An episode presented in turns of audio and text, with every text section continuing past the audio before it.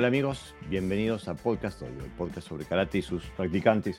Hoy estamos en el episodio número 188 y es la primera vez, es primicia, la primera vez que tenemos tres sensei de género femenino. Este, y ya veo por la cantidad de gente que está esperando en la puerta que es un, tema que hoy importa. Este, estoy acompañado por Sabrina Robledo Sensei, Florencia Crudo Sensei y Cecilia Salud Sensei. Bienvenidas al podcast. Muchas gracias. Buenas tardes, bienvenidos. Buenas tardes, gracias. El, em, el motivo central de esta de, hacer este, esta serie de trabajos eh, sobre el karate, sus practicantes y en este caso sus practicantes de género femenino, ha sido el hecho de que hablamos sobre el tema de lo que era eh, practicar y los problemas que uno tenía cuando, cuando formaba familia y tenía pareja, etcétera, etcétera. Y de repente alguien me dice, pero ustedes hablan nada más que de la perspectiva masculina. Y ni se me había cruzado por la cabeza que estábamos cometiendo ese error. Eh, y bueno, entonces quiero remediar ese error en mi conciencia y en, eh, el, contenido del podcast. Y bueno, aquí estamos. Eh, entonces, quisiera, si, tienen la amabilidad, de, hacer una introducción, presentarse a, la audiencia para que sepamos eh, con quién estamos hablando. Sabrina Sensei, ¿te tirás tú primero al, al ruedo? Pero claro, allá vamos, adelante. Bueno, buenas tardes, mi nombre es Sabrina Robledo, soy cuarto dan de Yamada Hashi Torryu Kokai. Tengo el grado de Kenshi otorgado por Tsutomu Kamohara. Es eh, en este momento el director de la escuela a nivel mundial. Em, doy clases dos veces por semana en, en dojo en Urlingam, provincia de Buenos Aires. Em, ¿Qué más decirles? Tengo 37 años, eh, estoy embarazada de seis meses. Eh, sí, voy a tener una, una baby girl Felicitaciones. Eh, soy la jefa de la escuela desde hace eh, más o menos eh, siete meses. me otorgaron el, cargo de jefa de escuela, así que súper agradecida, muy contenta. Y mm, en mi vida personal, con mi marido Leonardo, mis dos gatitos, mis dos perritos, y me dedico a trabajar en la industria farmacéutica como farmacéutica de em, medicamentos biológicos. Bueno, tremendo currículum. Eh, tengo más, tengo preguntas para todo lo que nos dijiste ahí, pero bueno, seguimos de largo en la introducción. Eh, Florencia Sensei, ¿te animas a introducirte? Seguro. Bueno, buenas tardes a todos, buenas noches, me están acompañando. Gracias, Huerta Jorge Sensei, por la posibilidad. Bueno, mi nombre es María Florencia Crudo. Eh, yo soy practicante de karate Shorin Ryukidokan, de la escuela de Sensei Minerugía, y practican también de Kobudo Rikonkai, de Hija Kotaro Sensei. Eh, practico desde los 11 años y hace eh, ya unos 15 eh, años que, tengo mi dojo, Nintai Dojo, y, y, bueno, de graduación este año me gradué de quinto dan en Karate Kyokan y soy segundo dan también de, de Kobudo. Eh, a nivel personal, soy abogada penalista, trabajo en la justicia penal y, me divido mi, vida en mis dos pasiones. Eh, poder ayudar desde, desde la justicia y por otro lado eh, poder brindarle a mis alumnos herramientas y bueno, compartir este camino que tanto nos apasiona de karate y Muchas gracias, muy bien. ¿eh? También tengo preguntas eh, al respecto. Em, y bueno, para los que no vieron eh, los dos episodios que hicimos con Cecilia Sensei, primero les ordeno, es obligatorio, es materia obligatoria ver esos episodios, este, pero para los que todavía no están en el debe, Cecilia Sensei, ¿te animas a, a, ¿Qué tal? Buenas tardes. Muchas gracias, Jorge, nuevamente por prestarme este espacio. Mi nombre es Cecilia Salvucci, vivo en Zárate, provincia de Buenos Aires, Argentina. Tengo 44 años. Enseño karate y kobudo en mi dojo. Soy quinto dan de karate Wichiryu. Actualmente soy alumna del sensei George Matson en Estados Unidos. Eh, también me gusta muchísimo practicar Kyusho, que estoy en la organización del maestro Evan Pantasi a través de Jorge Sandoval. Practico también defensa personal, aparte de karate, y enseño. Y en mis ratos libres, aikido. Así que lo mío es, son las artes marciales. Eh, además, eh, mi trabajo diurno es en realidad hacer diseño web. Bueno, eh, así que si necesitan un hosting o algún tipo de diseño web, ya saben a, dónde dirigirse. Antes de empezar, eh, porque nos llueven los saludos, quería darle lugar a la audiencia. Este, Mundo Bonsai dice: Buenas, buenas, saludos. Instructora Mariv, que es de Formosa, dice: Hola, saludos de Formosa. Qué bueno, por fin los pude ver en persona. Bienvenida, Mariv, gracias por estar ahí. ¿eh? David Ortega, sensei de España, dice, buenas noches, un placer aprender una noche más. Bienvenido, sensei. Eh, después, Mundo Bonsai, yo no puedo leer eso. ¿Alguien puede traducir esto?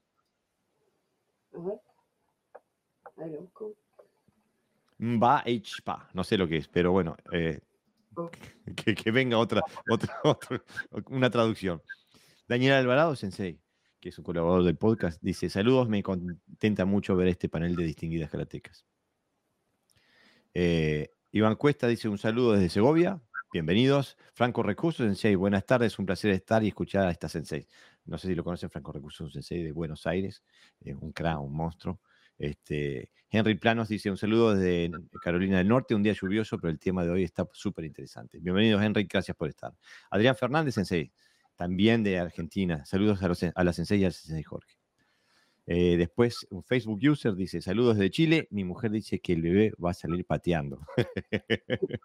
Yoko Geri. Ah, eh, Carlos Vera dice: Buenas noches a todos y todas desde Segovia, España.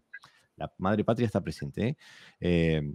Recreo virtual dice: Buenas tardes, saludos a todos desde Formosa, Argentina. Excelentes videos. Gracias por estar ahí, gracias por seguirnos. María Virginia King dice: Saludos desde Formosa, Argentina. Qué bueno que pude por fin escucharlos en vivo. Bienvenida, Virginia. Walter Cano dice, buenas tardes, saludos de Florianópolis, Brasil. Estamos internacionales. Vamos arriba a Brasil, ¿eh? María Virginia dice, soy instructora Marí de Mushin Doyo y estudiante de fútbol Shin Doyo Karate Do, Shotokan. Bien ahí, vamos arriba. ¿eh? Eh, eh, Pepe Sensei, José Navarro nos dice, escuchando como siempre, interesante podcast, saludos desde España de la Sensei. Bienvenido Sensei, gracias por estar ahí. Roberto Bonet dice muy buenas noches, fantástico ver en Podcast Dojo a la Sensei Sabrina, María, Florencia y Cecilia. No se ofendan, Pepe y Mario, pero esta noche no los vamos a extrañar. Cordial saludo desde Tenerife. vamos ahí, Roberto. Eh, Franco Recurso dice, excelente los episodios con Cecilia Sensei para aprender mucho y conocer a esta gran Sensei. Y Matías Anastópulos dice, vamos Sensei Flor. Este, Mara Suárez dice buenas noches desde Gran Canaria. Mara siempre está escuchando el podcast. Gracias por seguirnos. ¿eh? Nicolás Conde, saludos de Montevideo, Uruguay. Vamos arriba, mi paisito. Andrea Díaz dice saludos de Uruguay. Andrea Díaz. Bienvenida, Andrea. Eh, Mariano Carrasco dice buenas noches, tarde, noche especial. Primero el documental sobre Sandra Sánchez y ahora vosotras. Este, no lo vi el documental.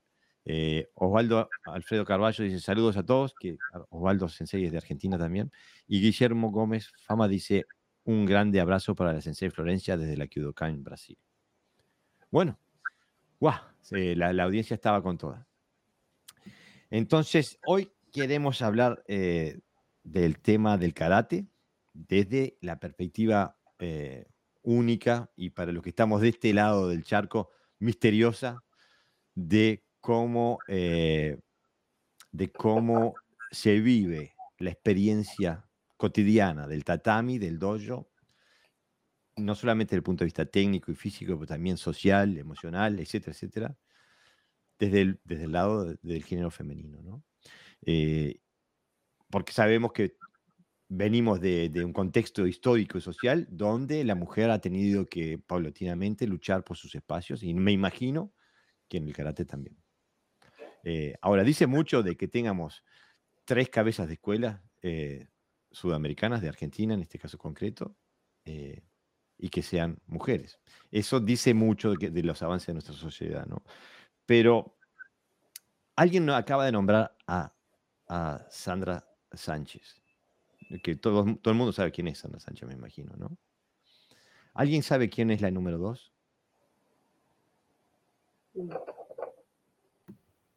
No, siempre se suele dar lugar a, a los primeros lugares, más allá que hay excelentes exponentes. Claro, pero porque a lo que yo estaba, a lo que apunto es, le, espero que la, que la audiencia que no es del Río de Plata me entienda igual.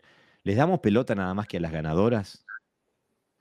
Y a, las que realmente importan, las que, las que nos forman, las que las cabezas de escuela, las, las sensei del dojo, la que forma el día a día, este, ¿no les damos la, misma importancia?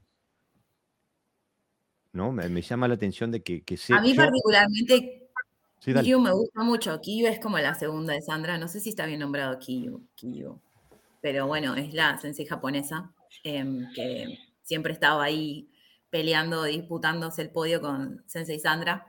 Em, a mí particularmente me gusta mucho y yo soy muy fan de, los que vienen atrás remando, ¿no? Como que está buenísimo ser Sandra y es una gran labor y, y es muy difícil ser Sandra. Mm. Tiene mucha mucha responsabilidad, tiene muchas cosas que, mantener y que poner y que día a día tener en una disciplina que, no puede modificar en nada porque es la número uno. Pero el que va segundo o la que va segundo en este momento me parece que a mí, a mí me gusta mucho. Yo soy muy fan de ellos porque tienen un propósito, ¿no? Y eso es como algo muy fuerte, muy... Eh, es muy valedero. Así y van abriendo camino, ¿no? Claro, y, también es un desafío, te la tenés que ingeniar, decís, ¿cómo le gano a Sandra Sánchez o cómo llego a... Mm. Y, no soy, porque yo soy, tengo otro nombre, soy otra persona, vivo en otro lado, me levanto a otra hora, eh, sin embargo, como está bueno eso, a mí me gusta mucho eso puntualmente. Eh, me gustaría empezar, que, si se animan a compartir con nosotros, ¿por qué karate? Porque leyendo la, página del dojo de Florencia Sensei, había una nota ahí, eh, escrita por un hombre, eh, pero, pero me pareció muy bien, no me acuerdo del nombre del, autor, eh, hablando sobre que muchas, había, existía la visión de que el karate no es para la mujer. Y que él, no lo decía abierto, pero implícito quedaba como que si eras mujer y hacías karate, eso disminuía tu, eh, tu, tu, tu, parte femenina, ¿no? O sea, no, no eras realmente mujer entonces si hacías karate, ¿no? Este, ¿qué, ¿qué, opinan de, eso, de, de, esa, de esa posición? ¿Y cómo lo han vivido desde sus comienzos? Tienes el agua, ¿eh? Acá el que no mama, el que no grita no mama, así que, hay que si se interrumpe, se interrumpe. Me, me tiro entonces. Dale. Eh, la nota que, que menciona Jorge Sensei es una nota de muchos años de un sensei que admiro mucho, que es sensei Renato Graciosi, de, de Kidokan también. Y, y, justamente habla un poco de la perspectiva de lo que a veces eh, el público en general tiene respecto de la práctica de karate, como también en, en otra oportunidad Cecilia Sensei decía que a veces eh, está, tenemos ciertas eh, prejuicios y ciertas estructuras que el, varón no tiene que llorar y la mujer no tiene que golpear, como decían en el último podcast de Cecilia Sensei. Y, creo que se trata un poco de eso. Eh, a lo largo de los años, eh, creo que cada vez más, más mujeres se están involucrando en la práctica y tomándolo siempre desde, desde un desafío personal, no desde un, bueno, eh, no hay otras mujeres en el dojo y qué voy a hacer, sino, ¿por qué no? ¿Por qué no? Eh, si uno tiene el deseo y las ganas de, practicar eh, arte marcial, karate, judo, eh, el arte marcial que, desee, es buenísimo que, se anime. Y creo que también en eso estamos nosotras, las que tenemos un poquitito más de tiempo, que cuando comenzamos la gran mayoría éramos muy poquitas y no teníamos otra, o teníamos pocas referentes. Entonces, bueno, está también buenísimo de, eh, nuestra parte poder acompañar eh, y que vean también que, se puede. Si, si uno tiene, si tiene esas ganas, después obviamente uno va descubriendo y despertando esa pasión. Pero creo que es más un, un desafío personal que uno tiene que, que, que, llevar y no ver tanto, no verlo desde la óptica de, ay no, soy mujer, ¿cómo voy a entrar en un dojo? Inclusive ya sea la sensei mujer o sea varón. creo que lo importante es que, se sienta cómoda y, bueno, y, entre nosotros también apoyarnos y sobre todo dar el ejemplo. ¿El contexto social del dojo ha cambiado desde que empezaron ustedes? Sí. Absolutamente, sí, sí. No solo eso, sino em, es sorprendente cómo se toman con naturalidad ver a una mujer a cargo de un dojo, que antes no era así. Y siguiendo un poco el hilo de Sensei Flor, el tema de las referentes, cuando nosotras empezamos había dos, no sé, eran muy pocas, muy pocas. Y, hoy en día, por suerte, las chicas de 13, 12, 10 que se animan y hacen karate, tienen un abanico para elegir de referentes. En, en kata, en kumite, en katekumite, en kobudo, en forma de enseñanza, en formación, etcétera. Me parece que hemos abierto caminos siguiendo a a las que hemos tenido, las pocas que hemos tenido referentes en ese momento. Y hoy, por suerte, somos un buen, buen grupo, un grupo numeroso. Y, la sociedad está recontraadaptada ya. Eh, sin embargo, tengo todavía algunas alumnas que, me dicen, hago karate ahora a los 30 porque a los 14 quería hacer y mis papás no me dejaban porque decían que eso no era una actividad para hacer, eh, para ser mujer y hacer eso. Y lo bueno gracias a dos papás, yo este año tengo dos grandes alumnas, porque vino ella y su hermana. O sea, cuando la hermana más grande dio el paso y dijo, voy a ir a entrenar karate, eh, le avisó a la hermana y le dijo, vení que está buenísimo. Entonces, por suerte, eh, una cosa que, para ella fue algo medio un bajón porque las mandaban a hacer otra actividad que no les gustaba. Em, de grande, de, de grandes las dos, se animó la más grande, la hermana más grande, y cuando vio que le gustaba mucho y que estaba todo bien, la animó a la hermana más chiquita. Eh, así que mm, tengo dos alumnas que son fantásticas, pero bueno, sí, tuvieron bastante, 15 años esperando para poder animarse a hacer karate, porque los papás en su momento le han dicho que no. Eso eh, puede ser un, es un tema que va, bueno, dos preguntas, porque eh, observándolas, veo que ustedes tienen, eh, desde el punto de vista del, del, dojo retrógrado, machista, ustedes tienen, tienen dos pecados capitales. Son mujeres y son jóvenes. Eh, ¿cómo, cómo, cómo se salva eso, en primer lugar? Es terrible eso, pero es verdad. Totalmente. La, edad, la edad sobre todo. Eh, justo hace unas semanas hablábamos con Cecilia Sense eh, cuando me pasaba, yo arranqué a los 21 años a dar clases. Eh, con Nintaido yo arranqué a los 21 y pasaba que venían al dojo y yo tengo la suerte de esto que hablaba antes Sabri Sensei, de que es sumamente importante eh, el apoyo de los padres. Mis papás me apoyaron desde el primer día y no solamente que me apoyaron, sino que también son mis alumnos. Y, bueno, y daba cuando empecé a dar clases, que tenía de alumnos a mis papás, a mi mejor amiga y a un alumno que hoy en día continúa, empezó a los 11, ya es médico, Kevin, y, pasaba que entraban al dojo y vengo a privar por las clases, iban directo a mi papá. Mi papá era en su momento, no sé, cinturón verde, y pero buscaban a la figura mm. masculina y pero sobre todo grande de edad. Y yo, no, yo acá, y, y bueno, después eh, con el tiempo justamente eh, creo que uno eh, ya con la experiencia, primero cuando ya entran en el dojo, ya empiezan a conocer a uno y, saben cómo uno toma la práctica y te empiezan a conocer, vamos a decirlo así.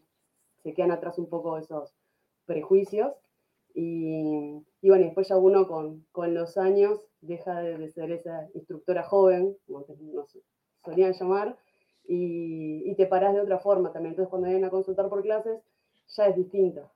Inclusive ya saben cuando, y hoy en día con las, redes sociales, ya cuando buscan el dojo ya saben a dónde están yendo y qué es lo cual es su tanto del arte marcial que están buscando y también la, forma de enseñanza. Eh, dale, dale, Cecilia, dale. Perdón, sí, porque tenés razón, Jorge Sensei. eh, son dos pecados capitales. Perdón, ¿se escucha bien? Se escucha un poquito con eco, pero te, entendemos igual. Ahora intento cambiar de dispositivo. Em, tenemos dos pecados capitales, ser mujer, contra eso no vamos a hacer nada, porque si estamos cómodas con nuestro género, así seguiremos. Pero con el tema de la edad, yo creo que no es nada más edad cronológica, aunque a veces al principio uno lo sienta así, sino es la experiencia de vida y el camino recorrido. Y contra eso, hombres y mujeres tenemos una sola manera de, construir, digamos, saliendo a caminar, hacer, tomar seminarios, capacitarse en todas las ramas posibles, participando en todos los eventos que uno pueda participar, que acompañen a la carrera de uno. Tenemos todos el mismo camino, hombres y mujeres en ese sentido, y, y tenemos la misma responsabilidad, solo que a veces nos pesa un poquito más a nosotras y quizás trabajamos o igual o un poquitito más que nuestros pares masculinos porque sentimos esa pequeña desventaja, si se quiere así decirlo. Pero creo que son problemas comunes, ¿no? Que tenemos todos, el de la juventud al principio. Claro, porque la, mitología que se ha generado en torno al, al, sensei, porque aparte no es a la sensei, la mitología no habla de la, de la sensei, habla del sensei.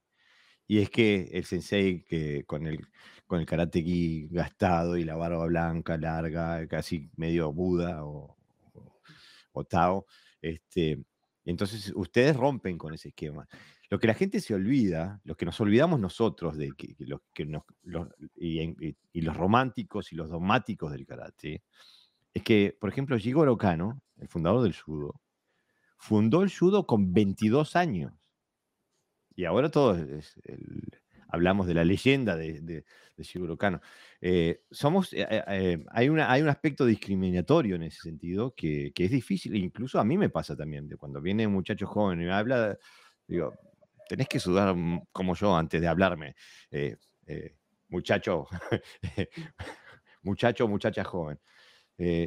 mira, se cayó Cecilia, pero entró aquí. ¿Y ahora? di algo, a ver si te escuchamos.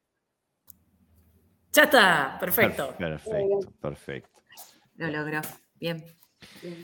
Eh, bueno, a mí, me gustaría una cosa decir, porque mm, eh, el estilo que yo hago es Shito Ryu. Si bien la rama es eh, Yamada Ha, Shito Ryu Shukokai, em, originalmente de Sensei Ken Wamabuni, em, cuando yo estaba estudiando para, para rendir primer dan o segundo dan, no, no recuerdo bien, tenemos que preparar una tesis, porque, bueno, Kyoshi Nelson era bastante estricto desde el lado del estudio, ¿no? O sea, ustedes se forman, se forman en el dojo, pero también se forman en teoría, en historia, en, estudiar no solo de, de Shito, sino de, todos los estilos, de Wechi, de Kyudokan, de, todos, de todas las ramas. Entonces, em, en el estudio de todo eso, para ver de qué hablaba mi tesis, encontré que para ahora, para nosotros es como algo renormal porque lo nombramos todo el tiempo pero para las danes de mi generación de la escuela, encontrar que, que Ken Wamabuni daba clases de defensa personal a mujeres en lugares como medios como de sotoboche, como que no se entere nadie,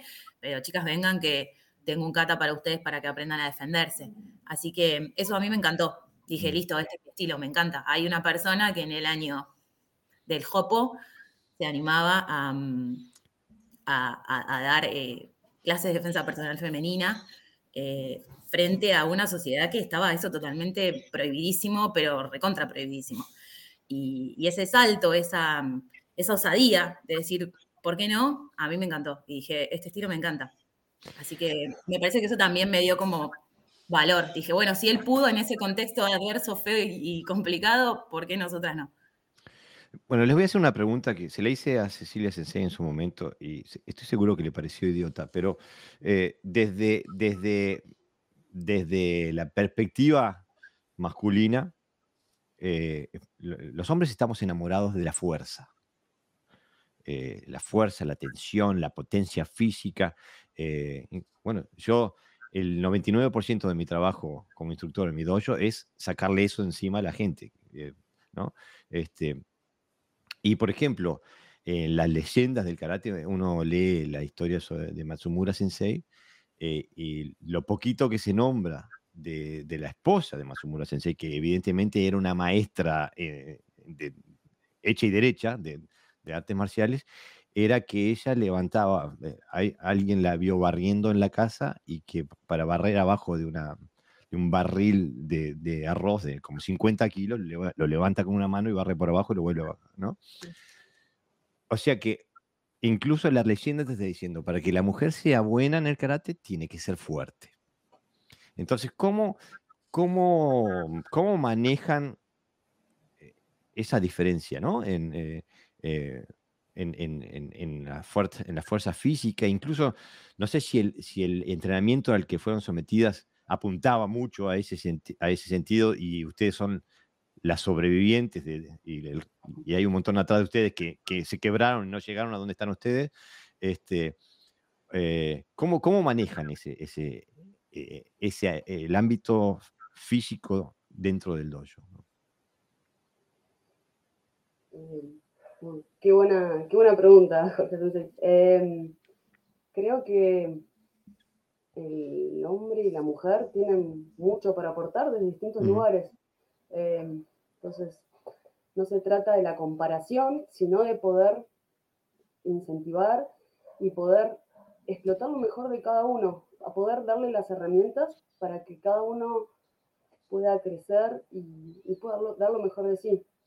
No desde un punto, desde una, vamos a decirlo, desde un lineamiento estricto y generalizado para todos, sino también verlo a cada uno desde, desde sus dones, vamos a decirlo así, eh, en, qué es lo que, en qué es lo que tienen que trabajar, no solamente para, para poder potenciar, sino justamente para reforzar lo que ya tienen una facilidad y, bueno, y trabajar aquello a lo cual eh, quizás desde el lado, esto que decías antes, si somos las sobrevivientes, eh, había antes una frase en un dojo antiguo del estilo que decía, el karateca soporta lo insoportable. Mm. y en realidad, lo que creo, desde mi humilde lugar, es que lo importante es que es buscar, el arte marcial, todas las artes marciales tienen que buscar a la salud. Entonces, eh, por eso también es muy importante nosotras como instructoras capacitarnos eh, entender, entender el arte marcial y la enseñanza de forma holística. No solo de, ah, no, porque a mí se me subía uno encima de los hombros y tenía que tirar Magueri y estar así 15 eh, minutos. Y después termino con una lesión o la misma maquiwara. bueno, buscar herramientas para después poder ser grande, ahora como Sabri va a ser mamá, poder tener a, su hijo y, poder disfrutar toda la vida. Eh, entonces, creo que no, eh, lo que yo busco es mm. potenciar a cada uno de los alumnos, no buscar una regla para todos por igual, y esto, y, potenciar, y sobre todo, lo más importante que, esto siempre lo, si los digo, es que, disfruten de la práctica, no, no generalizando. Eso es un poco mi búsqueda personal en mi entrenamiento y, que busco con, mis alumnos. Em, adhiero completamente a lo que dice la Sensei Florencia, pero completamente. Y de paso les quería aportar una pequeña experiencia que tuve la semana pasada. Estuve una semana en Brasilia, que fui únicamente para ser asistente del sensei que iba a dar el seminario. El sensei era Darin Ji, que es un hombre chino que practicó durante muchísimos años, bueno, hasta el día de hoy, obviamente, Wei Ryu, que tiene una larga historia como competidor. Y de alguna manera él reconoce que él abusó mucho de su propio cuerpo, con entrenamientos bastante poco inteligentes, por decirlo de alguna manera, porque claro, antes la fuerza se construía a lo bestia, por, decirlo de alguna manera. Entonces hizo un montón de cosas que realmente no correspondían y en esta semana que yo lo acompañé estaba muy complicado eh, físicamente, porque tenía una cirugía en un hombro, estaba próximo a tener una cirugía en el otro hombro, en los bíceps, y recientemente lo habían operado de la columna vertebral. Yo realmente no sé cómo se animó a hacer el viaje y a estar parado dando clase pero estaba muy dolorido. Y justamente por eso el foco de, las clases fue puesto alrededor de cómo necesitamos perfeccionar nuestra técnica para no necesitar el uso de la fuerza, porque él ya había llegado a una edad y a una condición física determinada que no le permitía tener fuerza para igualar a un muchacho de 20 o 30 años. Entonces, es un poquito la premisa ¿no? de lo que hacemos. Si usamos mucha fuerza, la técnica muchas veces disminuye. No siempre, pero muchas veces. Ahora, cuando empezamos a, a, sacarle fuerza y tenemos que crecer mucho en técnica, que en realidad el buen karate va más por el lado de la técnica y un poquito menos por el lado de la fuerza, a mi entender. Creo que en ese sentido estamos todos en sintonía. Estamos todos re de acuerdo. Nosotras eh, tenemos un alumno en el dojo que mide 1,90, mínimamente 92, y siempre es como el, muy grandote que, como bueno, él, él puede lanzar a todos. Y es, muy buenachón. Entonces un día me dice, a mí nunca me va a lanzar nadie. No, yo lo puedo lanzar, le digo, si usted quiere, yo lo lanzo. No, en serio, sí, le juro que puedo. Eh, lo que pasa es que nada, nunca se me había puesto la situación de decirle, hola, buen día, pum, y lanzarlo. hola, ¿cómo está? Pero, pero no, le mostré y estaba muy feliz. Él se sentía como, uy, nunca me habían levantado, como... Y yo la verdad que no me desgarré, lógicamente no estaba embarazada, pero en el, periodo previo al embarazo, eh, sí, lo cargaba, pero tranquilamente. Me fui a hacer un seminario de defensa personal en Jujuy y también había un muchacho jujeño de buen porte y lo mismo, como que no, pero yo soy morrudito, venga que acá, acá vuela todo el mundo, señor. Eh, entonces, fundada en el trabajo técnico, no había otra, no hay otra regla, o sea, yo creo que encontré eh, las bases para trabajar mejor un montón de cosas, de un montón de técnicas, cuando encontré cómo yo ejecutar una técnica que digo, bueno, listo, pongo la cadera así, acomodo acá, me pongo acá, perfecta, estaba impecable. Entonces, creo que ese es el laburo de nuestro también, desde, no, no, necesitamos haber sobrevivido a, a, los trabajos de fuerza o a la maquiwara o a la mano caliente adentro de la arena. Em, no, no hizo falta, si bien un poco sí, quizá nos, la tuvimos que pasar. Em, me parece que ahora a esta edad y con este, con este trayecto que venimos haciendo, eh, nos, basamos más en encontrarle la, vuelta técnica, primero para no lastimarnos, segundo para trasladarlo a, a, cualquier persona, ¿no? Porque la verdad que yo siempre digo a los chicos, si lo puedo hacer yo, que mido 1,66 y tengo esta estructura, lo pueden hacer ustedes, digamos, no es que soy una persona que tocó kriptonita, digamos, no tengo ninguna, ninguna cosa extraña. Este trabajo técnico es laburo, es buscar, es estar un día en tu casa y decir, bueno, me pongo así, agarrar en el dojo. Pero bueno, un poco volviendo a esto de, si fuimos las que sobrevivimos a todo ese trabajo, yo creo que un poco sí, porque en esa época estaba difícil. En esa época estaba difícil. Claro, a eso me refiero, porque eh, yo, yo empecé en, en, en, eh, en, el, dojo que me formó allá por el 1985. Y yo me acuerdo, bueno, a mí me, me pasó con lo mismo que le pasó a ustedes, que les, les, picó el bicho del karate, el virus, y quedaron infectadas y no, no, no, se pudieron. Entraron al dojo y no pudieron salir nunca más, ¿no? Eso es lo que nos pasa a todos los que estamos acá después de décadas de entrenar. Pero recuerdo que mm, mis, primeros años, y varios, mis primeros 10, 15 años, siempre iba al dojo con la mezcla esa de anticipación y angustia. Eh, porque sabía que iba a ser tan duro y no sabía cuánto me iban a pegar. Eh, siempre estaba esa incertidumbre física. Eh, eran, eran otros tiempos, ¿no? Este, y me imagino que, y eso yo siendo varón y acostumbrado a las estupideces de varones, pero eh, eh, pienso que también puede ser, puede ser, eh, digo, puede dar, miedo dar ese paso de entrar a un dojo la primera vez, especialmente siendo mujer, con toda la mística que tiene el karate. Hay que registrar las manos porque son armas registradas y digo, todo, esa, todo eso que, que espera el público que no sabe, ¿no? Cuando uno entra no es muy, no tiene mucho conocimiento. Eh, tengo que darle un poquito de paso a la audiencia porque si no se me, se me derrite eh, la computadora. Yo encontré el mensaje en guaraní que vos estabas mencionando y es hola en guaraní. Ah, mira qué bien, mira qué bien. Sí. Los este saludo a mis tías de Corrientes. Qué bien, yo no sabía ni que, era guaraní. Bueno, ahora aprendí, aprendí algo más hoy. Mira, em, eh, no, dice em, Graciela François, eh, que es la compañera, la esposa de Alejandro Cavaliari Sensei. Graciela François Sensei dice: Saludos a Sensei Sabrina desde Quilmes. Un este beso, Sensei Gra. Viene Volvió de tam- Japón hace poquito, una Sí, campeona. Y, y- y aparte reventó todo. Donde se, lo que tocó, todo. destruyó todo. Lo que tocó lo volvió todo en oro y, y volvió y ahora se metió en judo y gana también. Digo, Sí, eh, señor. sí, así se hacen Muy las bien. Así era. Este, eh, Mundo Bonsai pregunta, ¿qué rama de Aikido practica Sensei Cecilia? Eh, durante bastante tiempo practiqué la línea del Shihan Yamada, que falleció hace un tiempo. Y ahora actualmente hace mucho que, en realidad desde antes de la pandemia, tuve que dejar Aikido porque con la pandemia se había complicado mucho, costó retomar.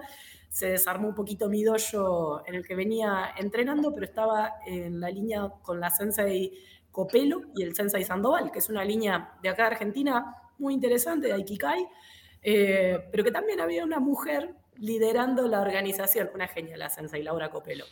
Mira qué bien, mira. Yo siempre les digo a mis alumnos, también para romper, eh, romper estructuras de pensamiento, les digo, porque aquí, por ejemplo, te dicen en, en da- en danés, si haces una, una lagartija sobre las rodillas, te le dicen una, una lagartija de mujer, eh, por ejemplo. Sí, exactamente. Entonces, este, y si pateas, pateas mal, te dicen pateas como una niña. Me Eh, encanta. Que venga que le mostramos cómo pateamos las niñas. Exactamente, pero yo tengo algunas alumnas que son extremadamente buenas. Le digo, ¿ven cómo patea una niña? Vos, a ver, anda a entrenar a ver si puedes patear como una niña. Claro, Este- exacto. Eh, Y, y en la propaganda del dojo tengo una, una, una muchacha pateando, haciendo una Mawashigeri, y le digo, ven, aprende a patear como una niña. Este, eh, a ver si rompemos un poquito de estructuras. Alejandro Cavaliari Sensei dice, buenas noches a todos, en especial a las damas amigas del Do, grandes karatecas y grandes personas. Saludos desde Chito Río, Argentina. Necocan, sensei, que es de Uruguay, dice, excelente todas las senseis, tremendo equipo reunido. Saludos desde Uruguay. Jorge Luis del Popolo dice, buenas tardes, saludos desde Mendoza, Argentina. Patricia y Lucho dicen, saludos a todos los senseis desde Atlántida, Uruguay. Verónica Vargas dice, saludos a la familia Silva, de la familia Silva para nuestra sensei Florencia. Eh, Osvaldo Alfredo Carballo dice, me anticipo quizás con un comentario. Recuerdo haber tenido compañías de karate y puedo decir que son fuertes. Mis abrazos, mis brazos lo saben bien, jajaja. Así que recibió. Eh, Omar Fernández Petit dice, buenas tardes, Sensei, desde Buenos Aires, Argentina, siempre un gusto verlos. Francisco An- Anillo dice, escuchando mientras estudio, una genia, Sensei Flor. Saludos a Sensei Sabrina y Cecilia también. Este, María Virginia dice, vivimos en un mundo donde todavía quedan gente machista, no tantos como antes. Ser una instructora es difícil, no me quita la feminidad ser karateca. Vamos ahí, bien ahí. Mara Suárez dice, yo empecé con siete años en las artes marciales. Mi mamá no quería. Ella quería que hiciera ballet y gracias a mi abuela iba a las dos cosas sin que mi madre se enterara. Así era. Esa abuela, vamos ahí. La abuela. Bien. Gabriela Karin Pérez dice, saludos Florencia y colegas del DO. Afortunadamente hoy en día hay grandes referentes mujeres en el karate. Justamente, justamente. Recreo Virtual dice, hola, soy Daniel, estudiante de Fudoshin Dojo Formosa. Es interesante el tema que están tocando. Adriana Chasco dice, Florencia, excelente sensei. ¿Tenés un, un banque, un aguante? ¿Tenés? eh? Este, Guillermo Gómez dice, un gran desafío para la sensei atravesar las barreras del machismo de una estructura social predominantemente patriarcal. Justamente, a eso me refería hoy. Sí. Flavita dice, un placer escucharlas. Ah, Flavita. Esa es la preparadora física, es la Sensei Flavia Santillán, es la preparadora física de nuestra escuela. Bueno, Así tiene que venir al podcast. Tiene que venir al podcast. Sí.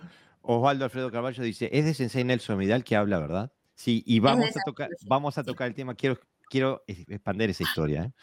este, porque es única. No podemos dejar que salte, la- pasar de alto. No, por favor. ¿no? Eh, eh, creo que allí está la sensei Eva eh, Gauna, si no me Sí, equivoco. está la Shihane Bagauna con nosotras. Sí, trabajamos codo a codo con ella, ella está con nosotras en todo momento. Así que le mando un beso a ella también y le agradezco por estar con nosotras, porque sin ella realmente no, no hubiésemos podido estar cada una donde estamos de la escuela. Así que Genial, genial. Sí. Jimena Sofía dice, grande mi sensei Flor.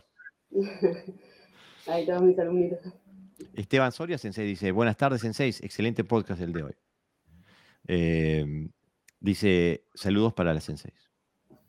Gaston Coni dice, Gastón Coni dice, felicidades a la Sensei, en especial a mi, a, mi María Florencia Crudo, excelente Sensei y mejor persona. Tienes un, banque así, pero la platea llena, ¿eh? Este, Jorge Luis del Popolo dice, pregunta para Cecilia respecto a la salud. ¿Cómo se trabaja en la actualidad los golpes, para comprobar Sánchez? Em, sí, lo, voy a comentar brevemente, porque hace poco yo saqué un artículo que lo publiqué en nuestro sitio web, porque hay dos grandes vertientes que todo el mundo va a ver, y estoy hablando únicamente de Wichiryu. La vertiente más conocida es la de los golpes brutales hacia el cuerpo, que en realidad no es que son brutales en cuanto a descontrolados, es que parecen impresionantes. Eh, muchas veces esto se utiliza para exhibiciones, obviamente, para exámenes, o sea, se hace como un trabajo excepcional y hay otras escuelas que a veces lo hacen como un trabajo constante, pero no lo hacen con la brutalidad de castigar al cuerpo por castigar, sino que lo que se busca es comprometer el equilibrio del practicante. El Sanchin lo que propone es formar una estructura física determinada, inquebrantable. Entonces, el que nos ayuda, tomándonos Sanchin, lo que va a buscar es llevar mi cuerpo a mi límite para que yo pueda fortalecer cada vez más la zona. No fortalecer de tonificar, sino aprender a cómo bloquear el cuerpo, a cómo mantener la respiración para que el otro no me pueda derribar. Esa es la manera más común y el que la vaya a ejecutar, yo siempre digo lo mismo, tienen que ser muy conocedores de lo que están haciendo para no lesionar, sobre todo si va a ser un trabajo constante. Eh, por el otro lado, hay muchos otros maestros de otras líneas de Wechi, como es el caso de George Matson, que estudió bajo la tutela de Tomoyose Sensei, en donde ellos lo que proponen no es el castigo mediante golpes constantes, sino que para la práctica diaria hablan mucho de empujones. Es todo el tiempo empujar y tocar para ver que el practicante haya recordado trabar esa zona y empujar para que vuelva a encontrar su punto de equilibrio. Yo la verdad uso los dos métodos, porque crecí en uno y luego aprendí el otro. Pero la prioridad siempre tiene que ser el tema de la salud, no lesionar por lesionar y entender que uno tiene que llevar a su límite al estudiante y no pegar por pegar e impresionar a todo el mundo. Eso lo, lo, dejamos para alguna exhibición aislada, pero no se puede hacer sobre una base constante. Creo que eso más o menos responde. Y eso conecta muy bien con lo que hablaba Florencia Sensei, Sabrina Sensei sobre el, tema de la salud y, este, y de entrenar para, para la longevidad también, ¿no? Para llegar a viejo este, y poder seguir entrenando, ¿no? Claro, todos estos temas empiezan a salir a la luz cuando Sensei George empieza a cumplir cierta edad. Porque cuando él era joven y veía que en Okinawa todos se castigaban y hacían unos shows impresionantes a fuerza de Tsuki Shigeris, eh, él también pegaba de esa manera y pedía que le peguen de la misma forma. Pero a medida que fue creciendo y fue madurando y fue envejeciendo, empezó a darse cuenta de lo que su maestro en un inicio le solicitaba. Entonces ahí es donde empieza la otra etapa del practicante, la etapa un poquito más madura. Creo que todos pasamos también por esa etapa en la que nos encanta pegarnos y llenarnos de moretones. Pero, en un punto empezamos a buscar la eficiencia.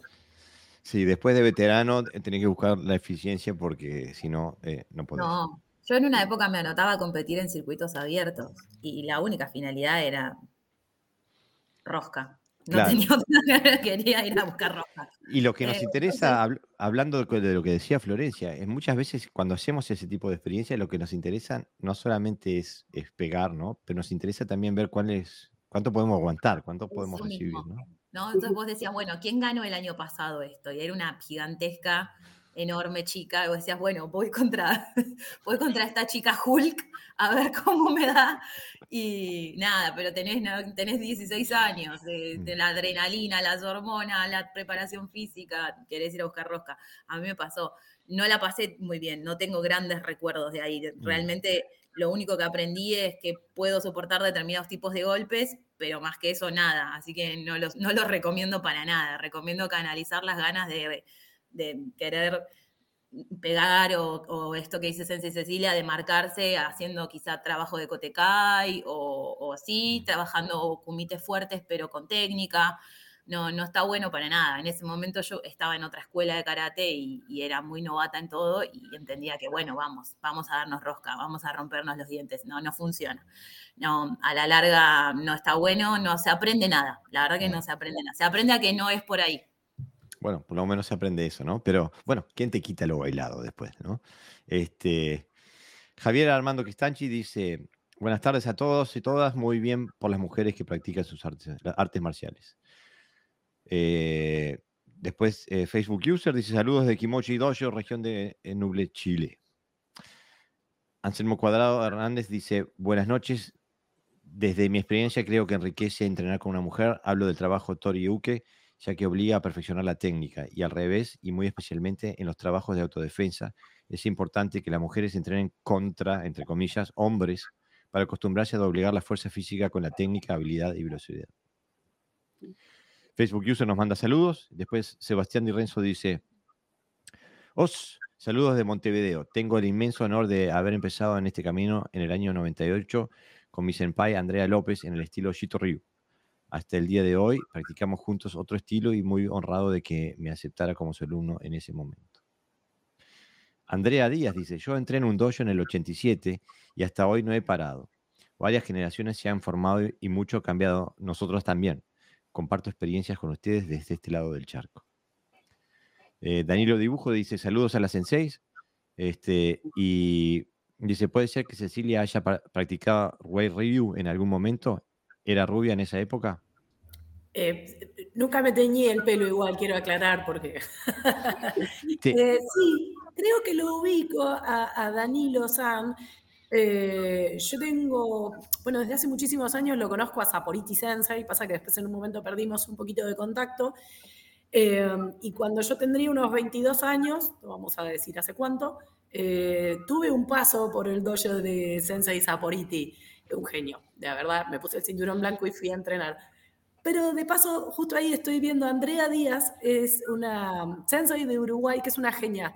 Me la he cruzado en alguna práctica de Kyusho y la verdad es una guerrera de aquellas que también en algún momento la tendríamos que, que traer para indagar un poquito sobre su historia. Ah, Así que muy feliz de ver esos comentarios. Tomo la palabra, ¿eh? la traemos. Franco Recursos Sensei dice, el karate se trata de eficiencia y en ese sentido a veces el exceso de fuerza estorba para acceder a esto. Sabrina describió muy bien cómo le, encontró la eficiencia del derribo por el lado de la técnica y el posicionamiento. Justamente. Muchas gracias. Santiago dice, saludos estimadas y estimados. La patada más fuerte de mi vida me la dio una mujer. Patada circular en la boca de pleno. Y era Kung Fu, la patada se llamaba Sentí y vaya que la sentí. Este, José Navarro Sensei dice, se nota el conocimiento de la Sensei y su experiencia. Una pena que algunos prejuicios no vean lo evidente, aunque también observo que en Argentina la realidad es diferente en este tema a Europa. O sea, parece que estamos más avanzados en Argentina que en Europa, ¿eh? Eh, en este tema. Eh, Barbie Aguilar dice, qué genias que son las tres, en especial mi gran referente, Sensei Sabrina. Vamos ahí. Este. Gracias, Sensei Barbie, te quiero. Eh, eh, José Navarro Sensei dice, hay que seguir para abrir caminos. Y Henry Planos dice, una pregunta, cuando las senseis dan el tema del karate funcional en clases, ¿utilizan las mismas técnicas para ambos sexos o dividen las técnicas? Me refiero a su metodología de enseñanza. No me robes las preguntas, eh, que íbamos a hablar de la diferenciación de, la enseñanza, porque fue el, tema que sacó Florencia Sensei. Este, ya la vamos a hacer, ya la vamos a hacer. Este, y después dice alguien que se llama Facebook User, dice, buenas tardes, Sensei, después de seis meses escuchándolos, al fin me puse al día con los capítulos y por primera vez puedo verlos en vivo. Saludos de Puerto Varas, Chile. Bienvenidos. Y Andrea Díaz nos, eh, nos manda, no sé cómo se lee ese emoji, este, pero nos manda un emoji. Este, eh, y Danilo Dibujo dice, me acuerdo, Cecilia, yo recién comenzaba. Claudio Bunicar, que tiene, eh, es un sensei que tiene un, pasado en, en el en, el Kyudokan, en Ryu, y que aparte hace eh, Aikido en Brasil ahora, pero es argentino, dice, yo entré en un dojo de karate Kyudokan allá por el 77 y tenía dos senpai mujeres, una cinturón, azul y otra verde. La que era azul todavía sigue practicando y hoy es séptimo octavo, octavo dan. Qué suerte, qué suerte. Patricia y Lucho dicen, pregunta para la sensei, ¿tuvieron que usar karate alguna vez para defenderse? Abrazo fuerte a las tres, unas cracks. Sí. Sí, también. Sí. De un señor, de un señor amigo de lo ajeno. Uh. Sí, bueno, la pasó mal, pero yo me fui corriendo y Y lo, feo es que habíamos ido con, con Sensei Nelson Vidal a, dar clases de defensa personal en Tucumán a guardia cárceles, a, a trabajar con técnicas de, de agarre, lance y qué sé yo. Él era muy, muy experto en eso, tenía mucho conocimiento y nos lo trasladó completo. Así que mm, había mujeres, entonces me dijo, bueno, vení que, vamos, te llevo. Yo tenía, era re chiquita, tendría 21 años, 22 años por ahí. Y mm, llegamos y claro, eh, eran mujeres muy fuertes.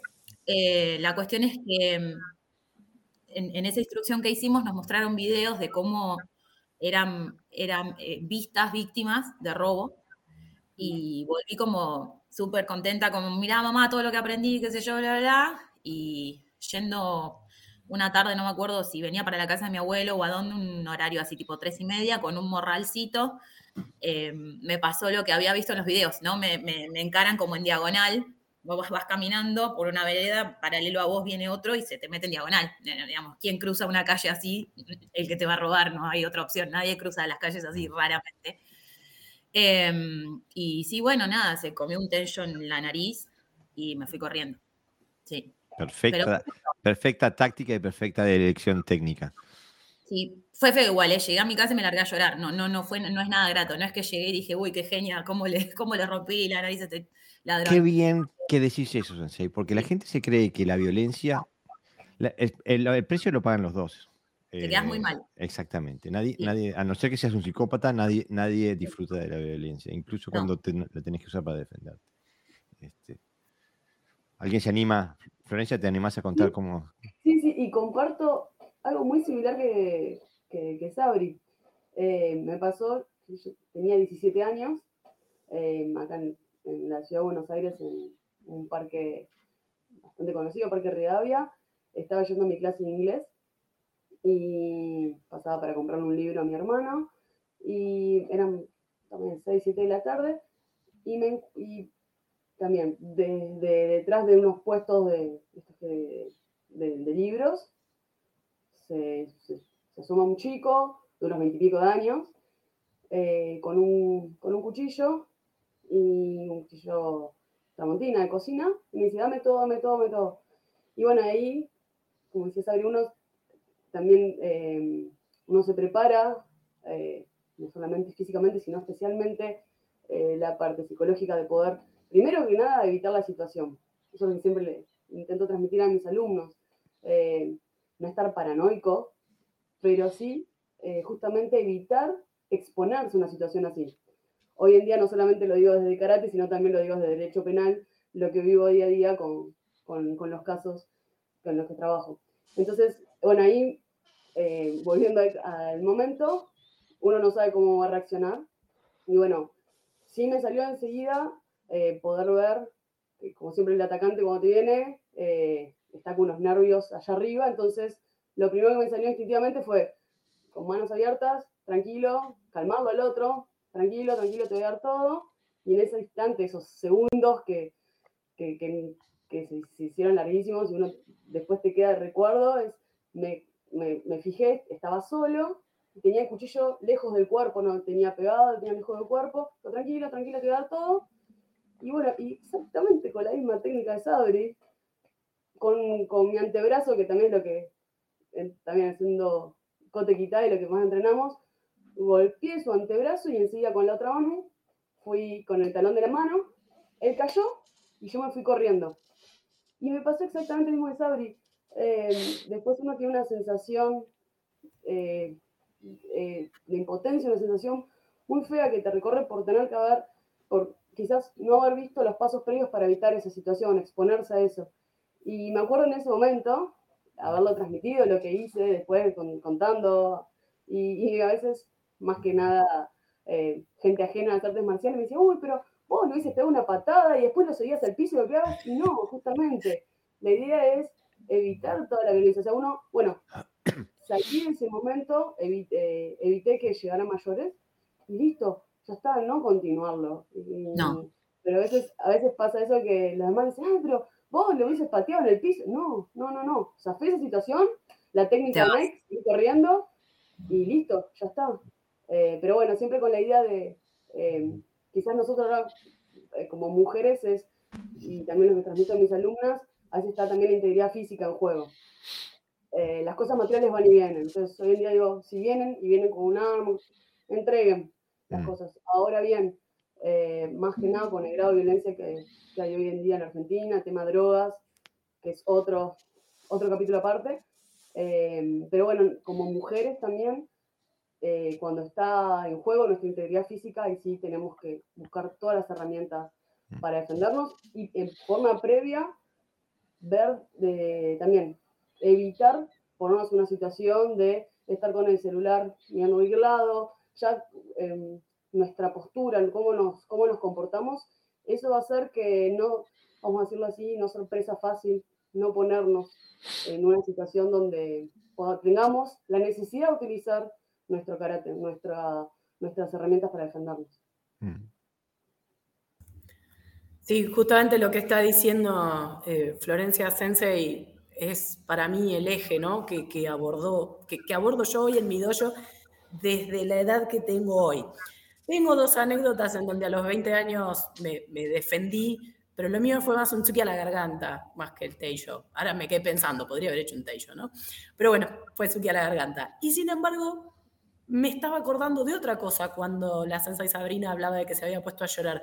A mí a los 18 años me asaltaron, con todo éxito, apuntándome con un arma de fuego. Y sí, la verdad que no te enseñan a cómo es el manejo emocional de eso, sobre todo cuando uno es tan chico. Pero lo que más me acuerdo después de ese asalto, que por suerte salió todo absolutamente bien, dentro de lo esperable, me acuerdo que durante dos o tres años me había quedado un, miedo importante a exponerme, a quedar sola en ciertos lugares, eh, y cuesta volver a, subirse al caballo, ¿no? Una vez que, se vivieron esa clase de cosas. Hoy, lo que más valoro justamente es poder revisar mi historia y darme cuenta en los últimos años la inmensa cantidad de situaciones de porquería que pude evitar con todo éxito. Valoro mucho más eso a, decir, sí, le pegué a este, bajé a aquel, que sí, cuando, sos más chica a lo mejor está buenísimo, es como la Sensei Sabrina que iba a los torneos abiertos y se agarraba roscazos por todos lados. Eh, todos a cierta edad necesitamos probarnos y necesitamos ver que realmente funciona lo que hacemos. Por eso yo también hay recuerdos que tengo de cosas que me pasaron que digo, bueno, eso me da la pauta de que con toda seguridad si yo le pego a una persona de determinada manera, cae. Cae porque lo pude poner a prueba y sé que funciona pero con las implicancias legales que eso tiene hoy en día, lejos a lo que más apunto es a cómo elaborar estrategias para no estar ahí. No quiero esas situaciones. Mucho lío. Aparte, un Suki a la garganta no lo mataste de asco, ¿no? Pero no, no, no lo pensé, Sensei, no lo pensé honestamente. Iba caminando y lo único que recuerdo fue que me abrazaron, me amenazaron y todo lo demás se salió automático. Un cero, claro, un nulo. Después sí vas a tener que estar eh, utilizando los servicios de Florencia Sensei. Digo, este, quiero, antes de empezar a hablar más específicamente sobre el tema específico de la mujer, porque hay, observando, leyendo de vuelta y escuchándonos hablar y leyendo el research que hice eh, eh, para el episodio de hoy, me di cuenta que ustedes no solamente, no son dos los, los pecados capitales que tienen. Tienen un tercero que es el peor de todos. Eh, y que lo hacen, cada una de las tres lo hace desde un, eh, en una plataforma diferente o en, una, en un ámbito diferente. Pero las tres son eh, rompedoras de patrones.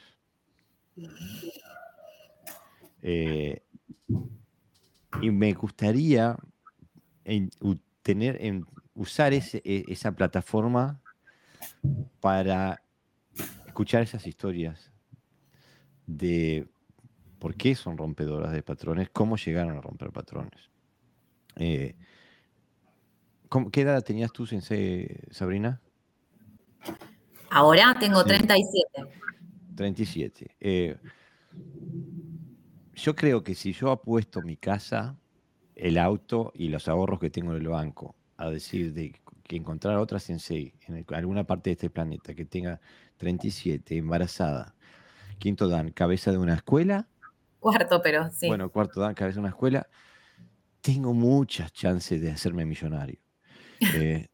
Eh, eh, eso es, eso está, está rompiendo un patrón eh, gigantesco, este, porque estoy seguro que en tu escuela hay gente que tiene más de, cuarto dana y estoy seguro que tiene, hay gente en tu escuela que tiene más años de práctica, yo qué sé. Sí.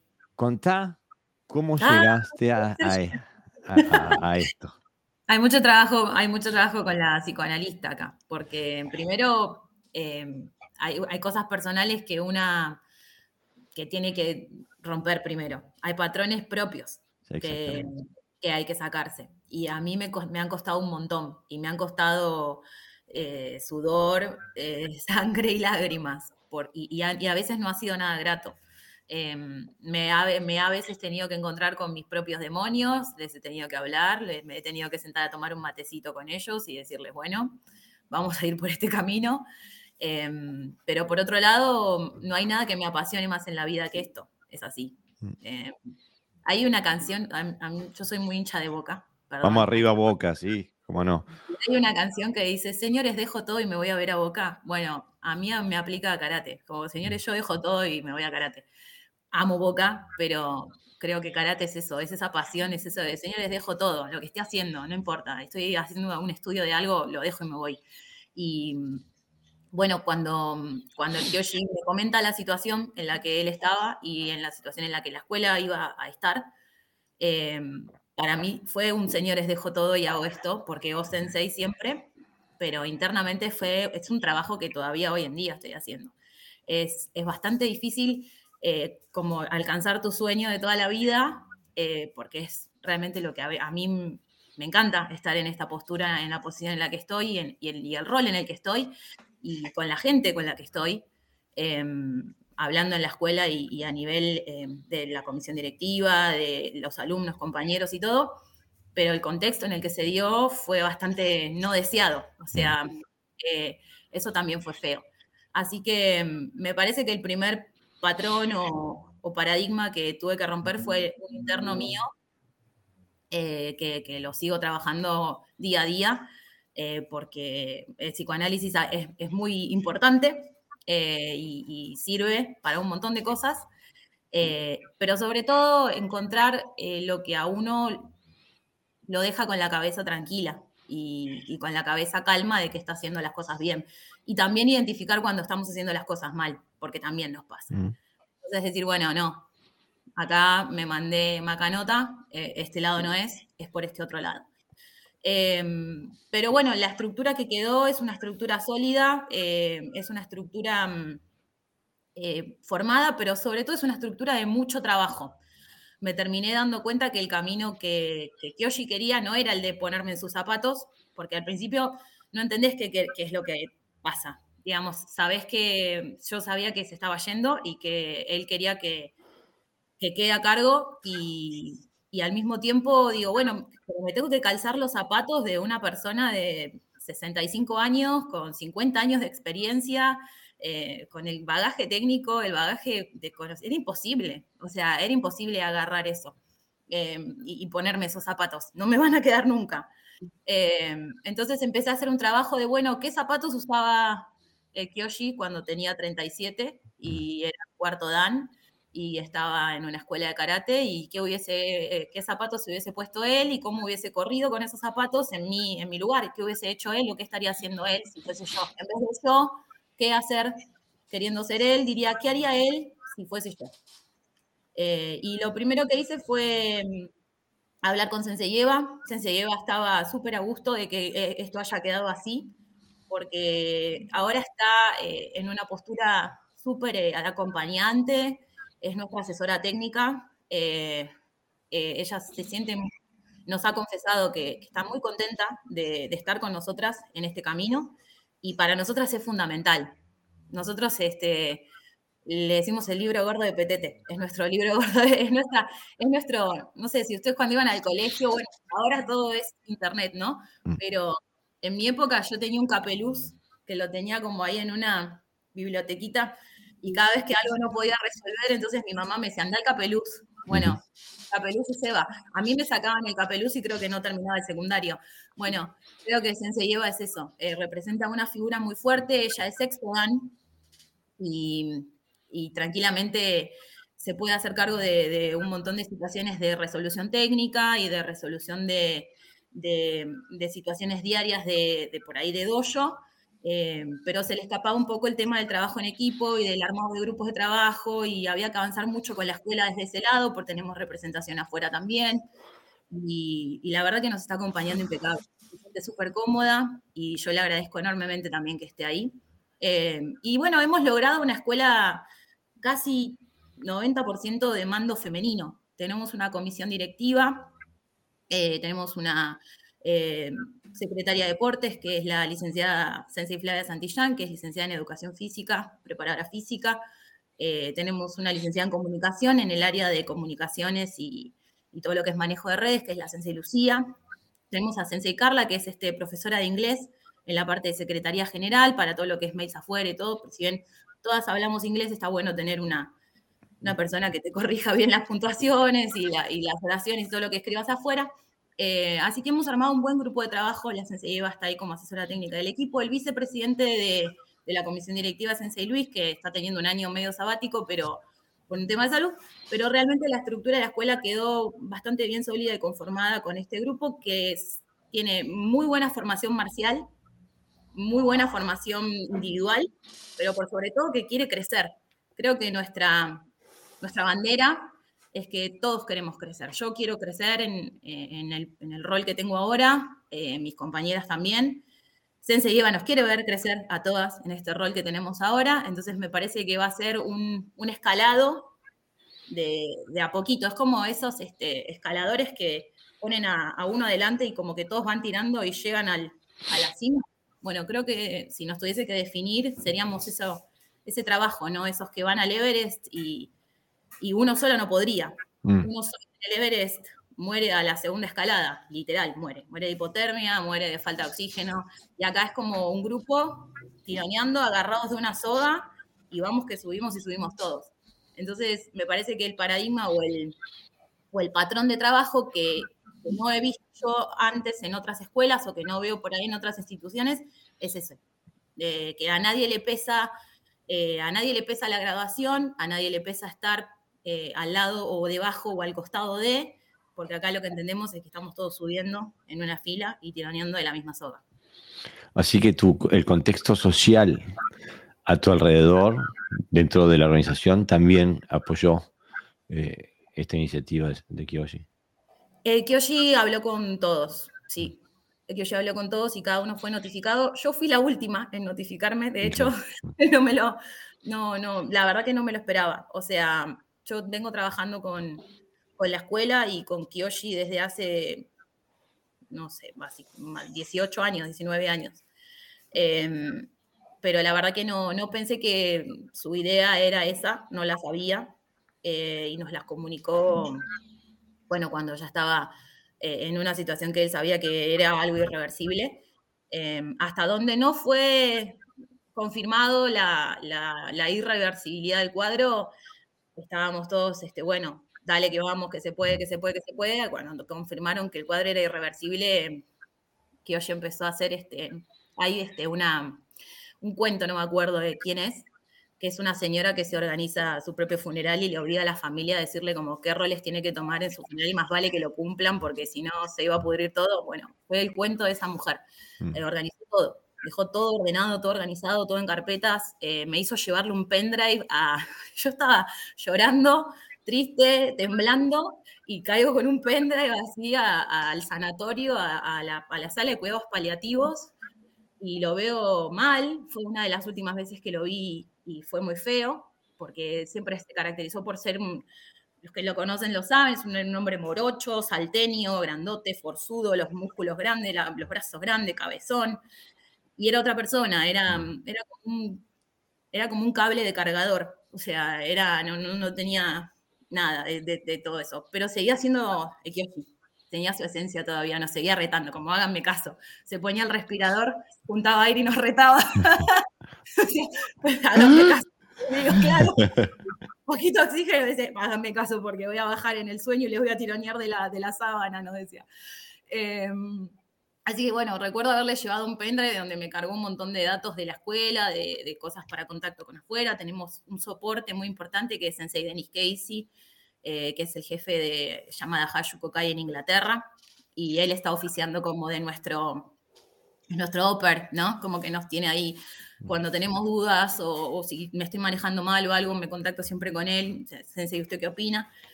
Em, pero bueno, no estamos solos ni solas. Eh, nos tenemos obviamente a, todos. Eh, y bueno, internamente te digo, para mí fue una gran ruptura, una gran ruptura de todo, del corazón, de, mi estatus de cabeza, de, un montón de cosas. Pero se lo agradezco, se lo agradezco porque estoy feliz. Estoy eh, me movilizó un montón, pero es una labor que me encanta. La hago todos los días, eh, todos los días pienso en, cosas que la escuela tiene que mejorar o ver o, que nos van a servir para, seguir eh, escalando este Everest, eh, usando un montón de material que me dejó en el pendrive, que es un montón de información que, leo, cada tanto me sirve, hablando con, con Ceci y Denis de afuera, que es nuestro, nuestro referente ahora para todas las dudas y todo lo que tenga que ver con escalar a Japón. Eh, y con, acá con Sensei Eva, siempre, no hay que olvidarse de, dónde uno viene y hacia dónde uno va. Qué bonita forma de transformar una tragedia en algo positivo, ¿no? Este, la verdad que hay que sacarse sombrero. Muchas gracias por esa. No, a ustedes, por el espacio. Hacía mucho que tenía ganas de decir esto públicamente. Así que no quiero largarme a llorar. Ya lloré el martes antes de llorar hoy, porque venía como con mucha movilización y el martes estaba manejando y me hice un costadito y me largué a llorar.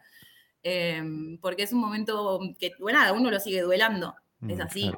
No es que estamos todos felices y contentos. Mm. El duelo a, muchos todavía nos, dura y, mm. nos va a durar un montón. Y lo vamos transformando de la mejor manera, porque esto es lo que yo les digo, este es el señor, les dejo todo y me voy, me voy al dojo, me voy a karate y, es algo que es inexplicable, no sé, uno puede explicar un montón de cosas, pero lo que, la pasión y las cosas que a uno lo movilizan no, no, no es tan fácil de, explicarlo a veces. Y no es tan fácil de acomodarlo, ¿no? Por eso también la psicóloga es como, le agradezco un montón y le mando un beso porque... Es un proceso, ¿no? Sí, sí, es un proceso y es un proceso diario. Mm. Parece algo como una persona en rehabilitación de algo, mm. pero literalmente cuando vos tenés alguna, algún algún trastorno o alguna situación mental que, te bloquea o que te hace creer que no podés con esto o que no estás capaz de esto o que... No, es todo lo contrario. Cuando empecé a pensar qué haría el Kyoshi a mi edad, en mi lugar, y si, si le hubiese pasado a él, me empecé a relajar y empecé a tomar otras determinaciones conmigo misma y con mi forma de trabajo diario con la escuela. Bueno, Quisiera ver a alguien que se anime a decir que la mujer es el, es el género débil, ¿eh? Este, por favor. Y, bueno, y también la enorme fortaleza de Kiyoshi al enfrentar eh, Hasta el último día. Impresionante. Lo que peleó hasta el último día, impresionante.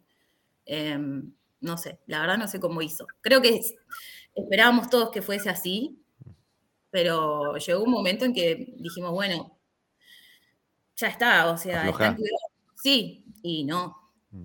Es más, eh, yo la última vez que lo vi cuando fui a dejarle el pendrive, que, que fue un martes, esa misma semana, o sea, yo lo vi el martes, me dijo, bueno, eh, el sábado venía a buscar el pendrive y el viernes falleció. O sea, tres, cuatro días antes estaba mandando mails, mm. armando pendrives. Mm. Una locura, la verdad. Bueno, es un ejemplo a seguir, ¿no?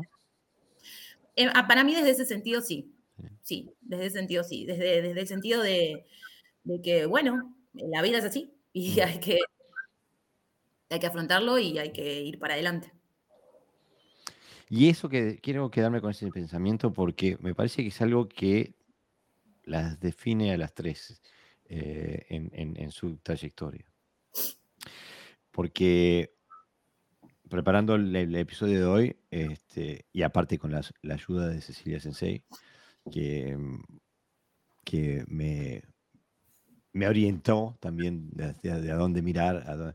estaba viendo la página de Florencia Sensei y, como digo también con la ayuda de Cecilia Sensei, a mí me llamó la atención el tono de la página de, tu dojo, Florencia. Eh, porque vi, eh, me identifiqué mucho. Eh, gran parte de lo que es mi karate hoy es en reacción a cosas que no podía aceptar dentro del karate.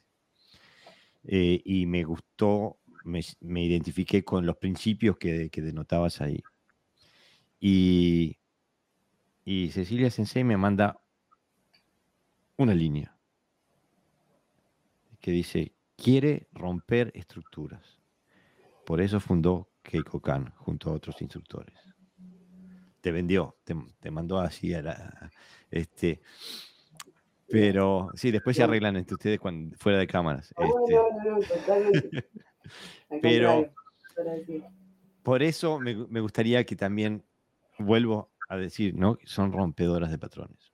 Porque esto, esto que estamos diciendo acá es rompe con, con el paradigma eh, jerárquico vertical del karate.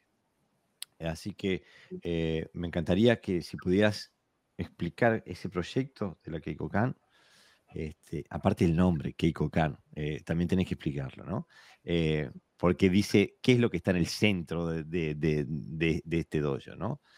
no hay no importa, hay un montón de cosas por ahí que no nos interesan, nos interesa esto. Esto es el centro de nuestra. Entonces, ¿te animas a explicar ese proceso? ¿Qué te llevó a hacerlo? ¿Y cuál es eh, la esencia de ese proceso? Seguro.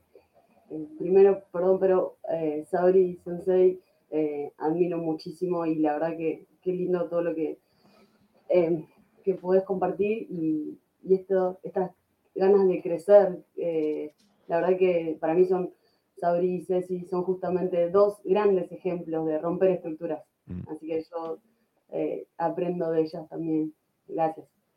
Em, creo que los inicios de romper estructura, para ir desde un poquito los comienzos, fueron desde mis papás, que me, dieron primero la posibilidad de hacer los deportes que yo quería y bueno, cuando encontré karate, encontré eso, como decía Sabri, esa pasión, eso cuando uno no, no, tiene quizás palabras para explicarlo, pero que hablas o cuando practicas te salen brillos de los ojos.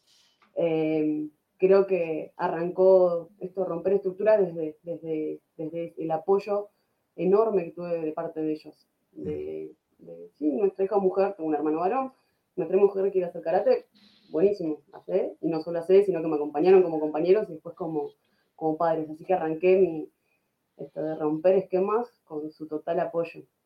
Eh, después, eh, ya lo, también a, los 21, cuando empecé a dar clases, sentía que mi, práctica eh, necesitaba complementarla con algo, me faltaba algo, y era justamente poder transmitir y aprender muchísimo justamente desde, ese, desde ese lugar, desde, desde la responsabilidad enorme que conlleva, me acuerdo, me, me planteé en su momento, bueno, voy a dar clases, eso implica una responsabilidad enorme, que tengo que practicar el doble, no es, bueno, voy a dar clases, sino una, una gran responsabilidad. Y lo tomé desde aquel abril de 2008 de esa forma, y, y también fue romper estructuras, cuando me acuerdo iba a buscar, hola, ¿qué tal con mi currículum?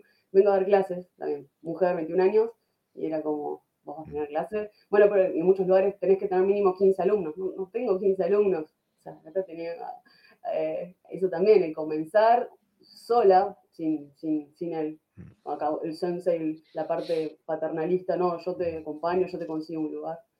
Entonces también ahí fue otro gran momento de mi vida de, romper esquemas, romper estructuras.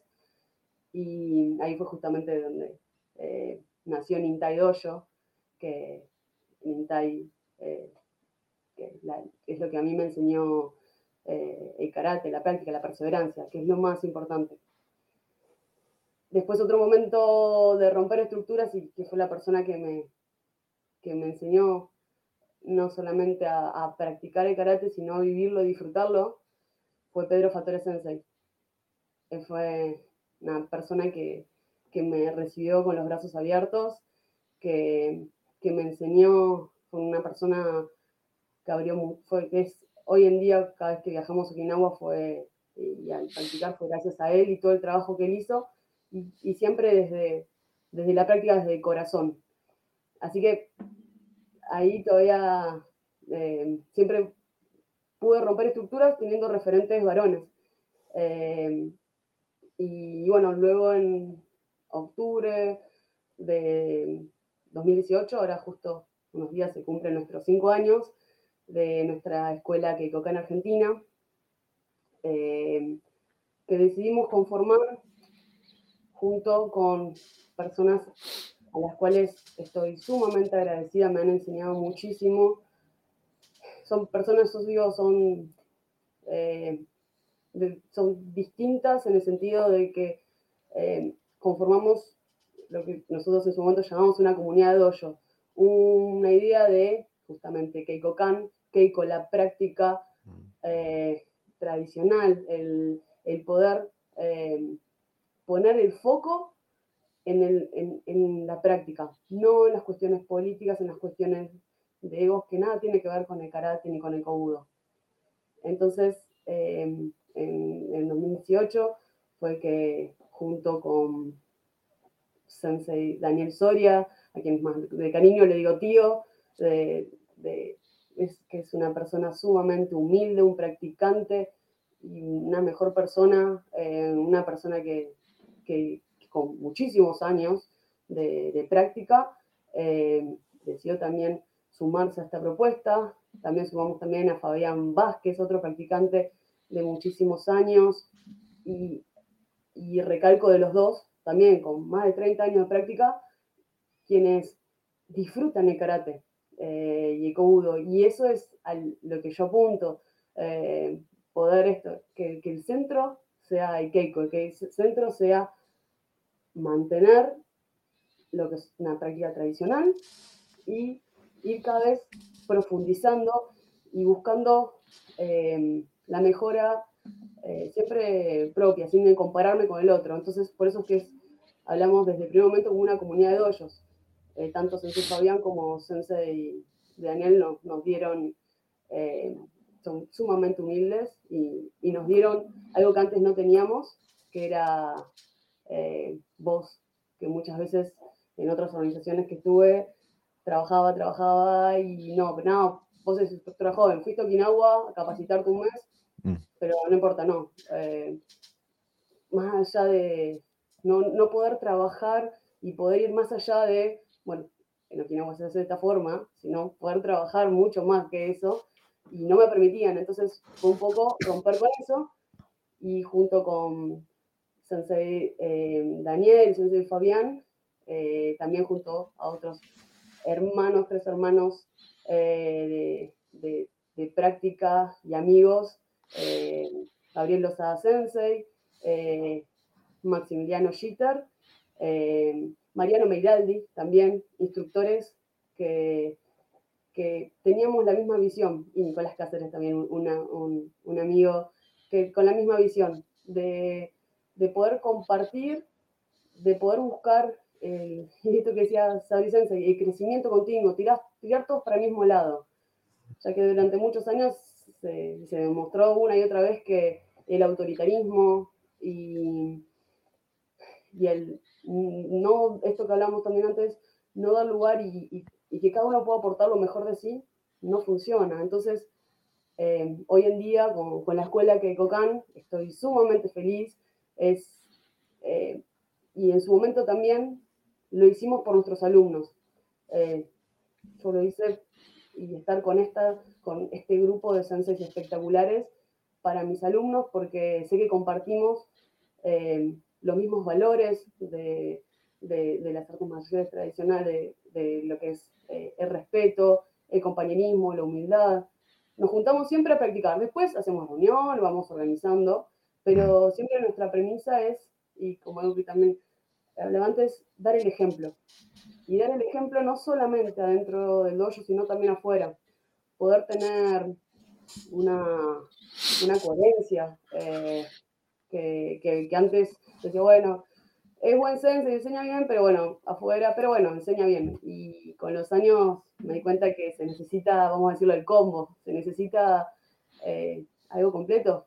Entonces, con, con, con estos maestros, estos amigos, y eh, encontramos ese, equilibrio y, también con la idea de, crecer. Ahora, bueno, em, el 19 de octubre vamos a hacer, vamos a cumplir un sueño que teníamos, que era viajar juntos como escuela a Okinawa, eh, tanto para, para, practicar como para eh, el día de karate, los 50 años de la escuela que, de, de Kobudo, Kai, que también nos habían invitado. Entonces, la verdad que eh, esta, esta última, de romper esquemas, creo que fue siempre de, tuve, la suerte, tuve la posibilidad de, estar acompañada de gente increíble y creo que eso es lo que uno también intenta por transmitir a los otros, que si uno tiene las ganas,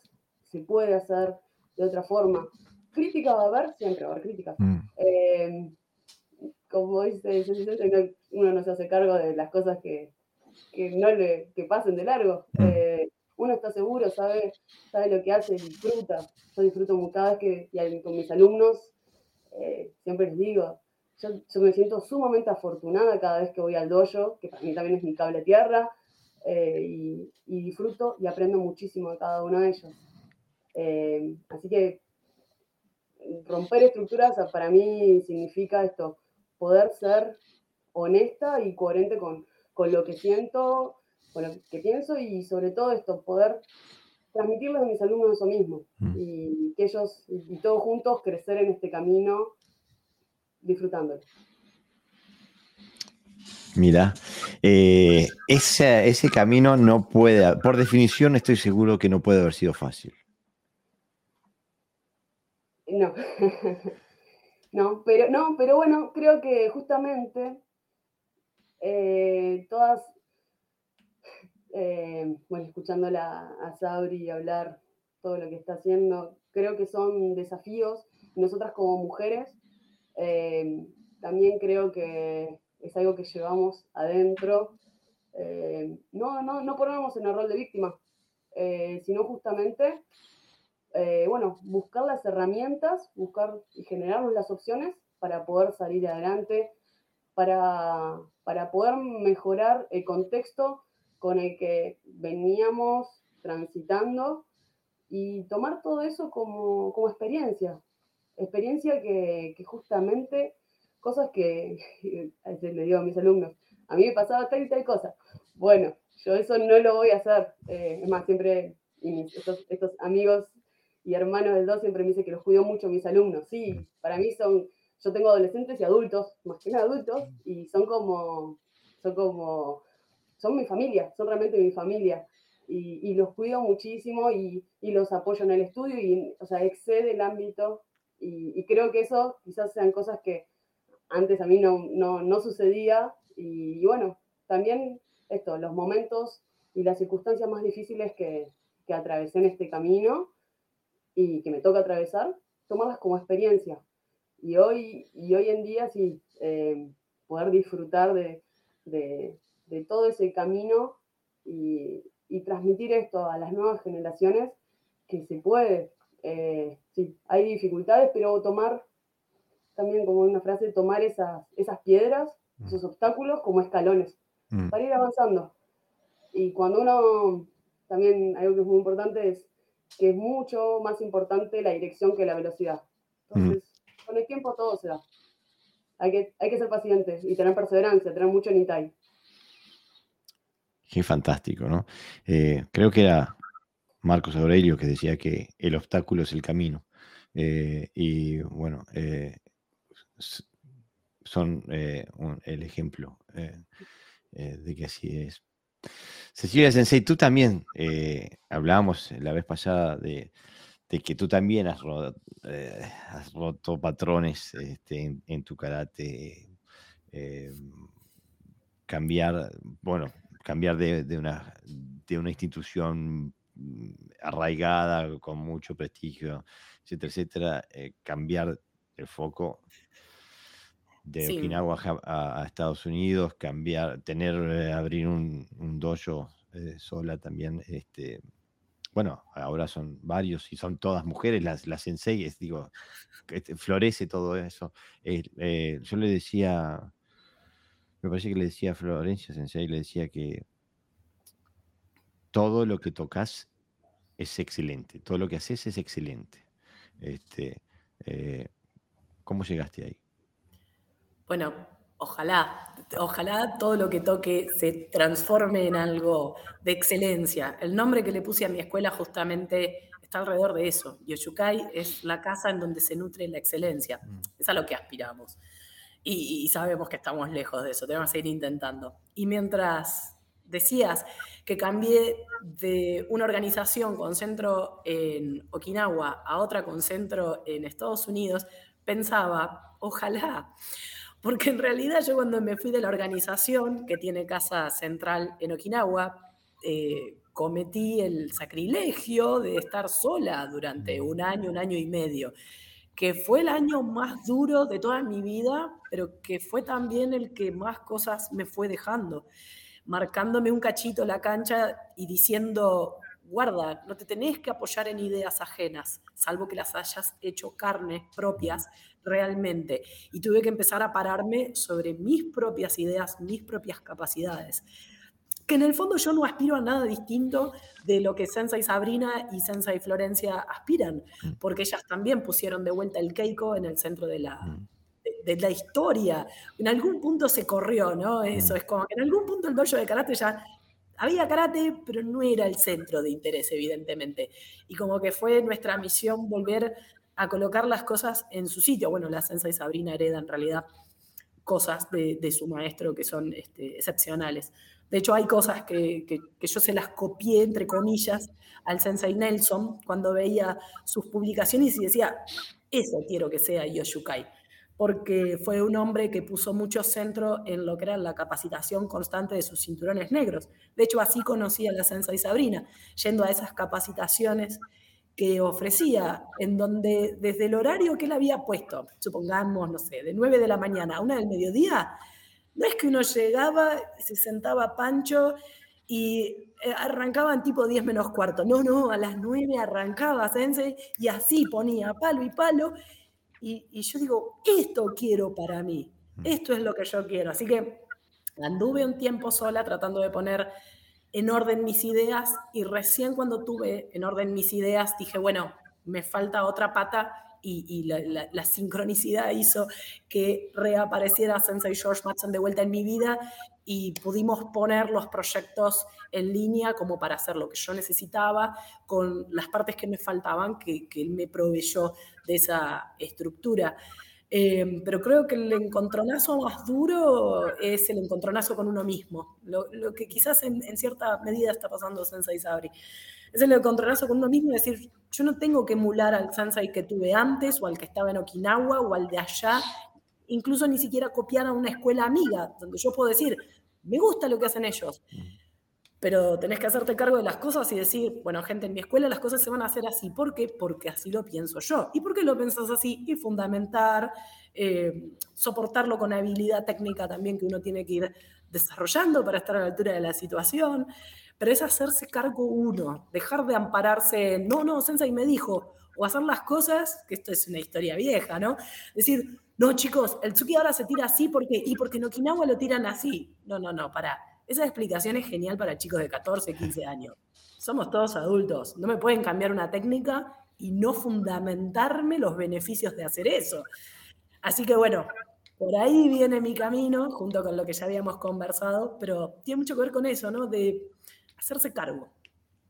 Hacerse cargo de lo que uno dice y hace. Hacerse cargo, mira, esa es eh, una excelente observación. Eh, Mira, Patricia y Lucho, que Patricia y Lucho son, es, Lucho es mi amigo de karate y Patricia es su esposa, que es, es entre ellos donde surgió la discusión de que nosotros hablábamos nada más que desde la perspectiva de los hombres. Así que es Patricia la iniciadora de, la reverenda patada en el trasero que me, que me, que me llevé, este, que me hizo despertar. Este, y bueno, Lucho fue el que la transmitió. Este, y tienen, ellos tienen una pregunta, dice, me gustaría saber si, si sienten que la formación que brindan los sensei masculinos y las sensei femeninas tienen diferencias de enfoque marcadas en lo táctico, técnico, físico y mental. Hay una diferencia, diferencia en la forma en la que dan ustedes clases en, en cuanto a lo que daría un, un hombre. Eh, por mi parte, creo que no, no, no corresponde a las generalizaciones. Creo que va en la persona. Exacto. Eh, sea hombre, sea mujer, las experiencias que haya tenido y esto, y trascender al hacemos esto, y si hacemos esto porque lo, lo, vengo haciendo desde hace un tiempo y lo hacemos así. Eh, creo que la profundidad técnica y esto, de que sea una práctica holística, sea una práctica completa, está en cada instructor, independientemente del sexo, sea hombre o sea mujer. Para mí es así. Y de hecho, muchas veces vos, que está bueno también, a mí a veces me pasa, tenés como una forma de, encarar alguna observación o algo, no solo para tus alumnos, sino en clases de danes. Hemos hecho últimas clases de danes, hemos estado todos los danes de la escuela evaluando orígenes de catas, orígenes de las líneas de catas y, transmitir eso. Y, entonces vos te armás de un, speech y lo llevas y qué sé yo, y vienen preguntas. Y, vienen el, bueno, está bien, pero a mí así no me sale. Y es como, bueno, eh, qué sé yo, me, dame un segundo, me retraigo un par de días, lo pienso bien y buscamos otra manera. Eh, pero a veces, a veces eh, hemos estado en un, a mí así no me sale y, hemos, hemos pasado por ahí por, por senseis que te dicen, bueno, que te salga.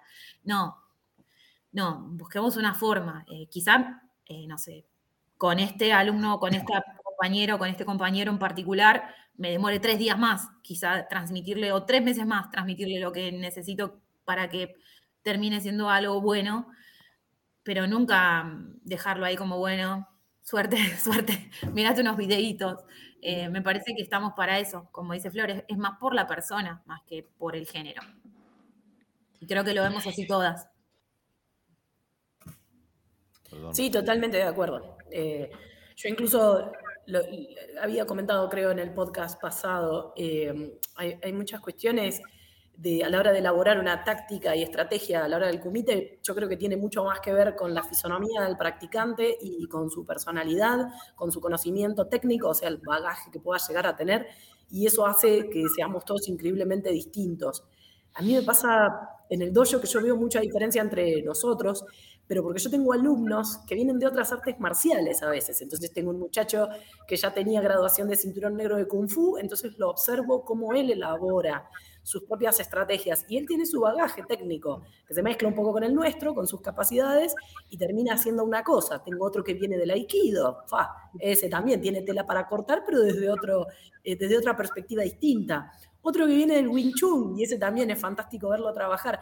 Pero mucho tiene que ver con el reservorio de cada uno, con la personalidad, con cómo lo acompaña el cuerpo.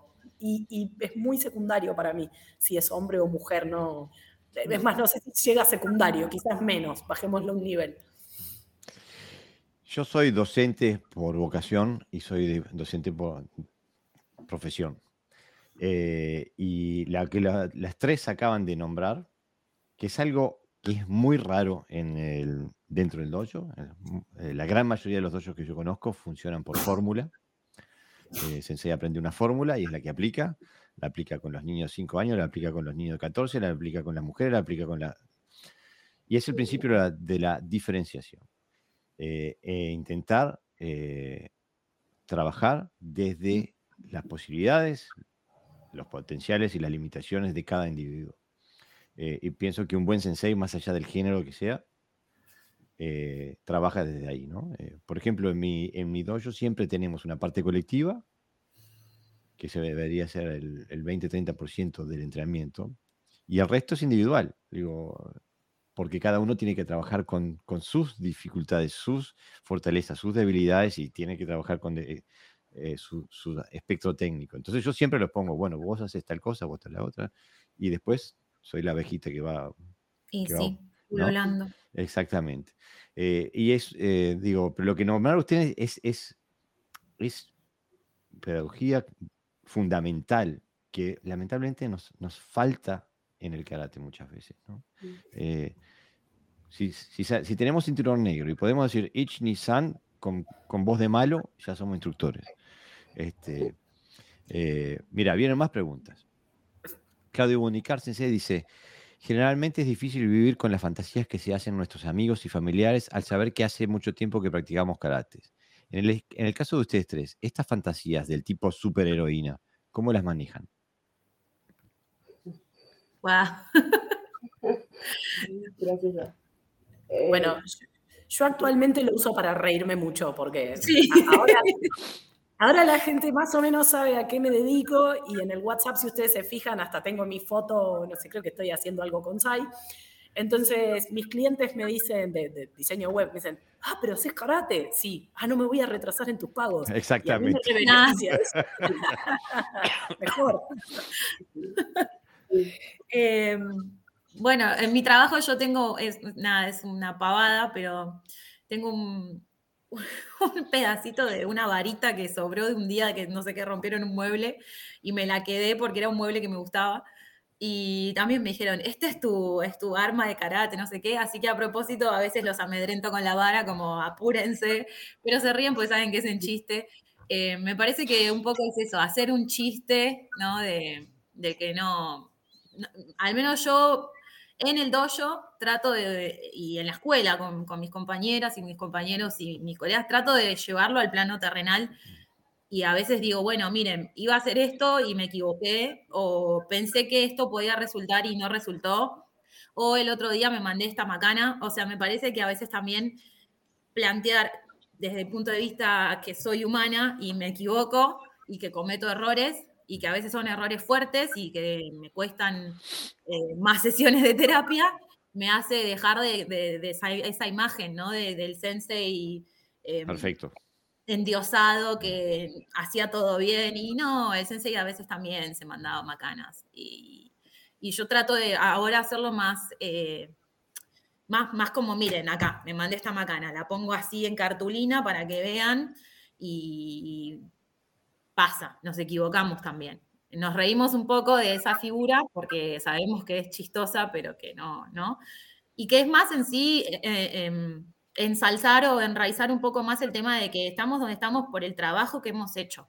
Hemos laburado y seguimos laburando día a día eh, sin cesar. Entonces, dejar un poco de que no, no somos diosas, no nos levantamos un día y dijimos, ah, bueno, listo, ahora aprendí tal cosa. No, nos sentamos, evaluamos, vamos a seminarios, viajamos a, Okinawa o a Japón, viajamos a donde podemos, viajamos a Santa Fe, viajamos hasta donde no hace falta irse a veces a Okinawa o a Japón, a veces viajas a Córdoba y te encontrás con un montón de cosas ahí y aprender, aprender desde el cinto blanco que te enseña una cosa pava hasta el séptimo dan que decís, wow, mira, esto nunca lo había visto. Me parece que ese es el, eh, lo que por ello dejo más plasmado como no es un laburo de Wonder Woman. Ya quisiera hacer así y tirar un cosito, pero no se puede.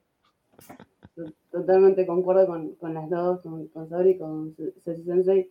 Eh, por un lado, retomando lo de Sabri en el dojo, eh, ser la primera en, decir eh, que, que todos nos equivocamos, que siempre tengan la libertad de preguntarme lo que, lo que quieran y que justamente si no lo sé, vamos, voy a buscar, voy a informarme, voy a intentar dar una respuesta para, para así aprender. Entonces, no ponerse en ese rol de allá sensei que está y dice qué hacer, sino también, que, retomando al Keiko de antes, eh, transmitir con el ejemplo.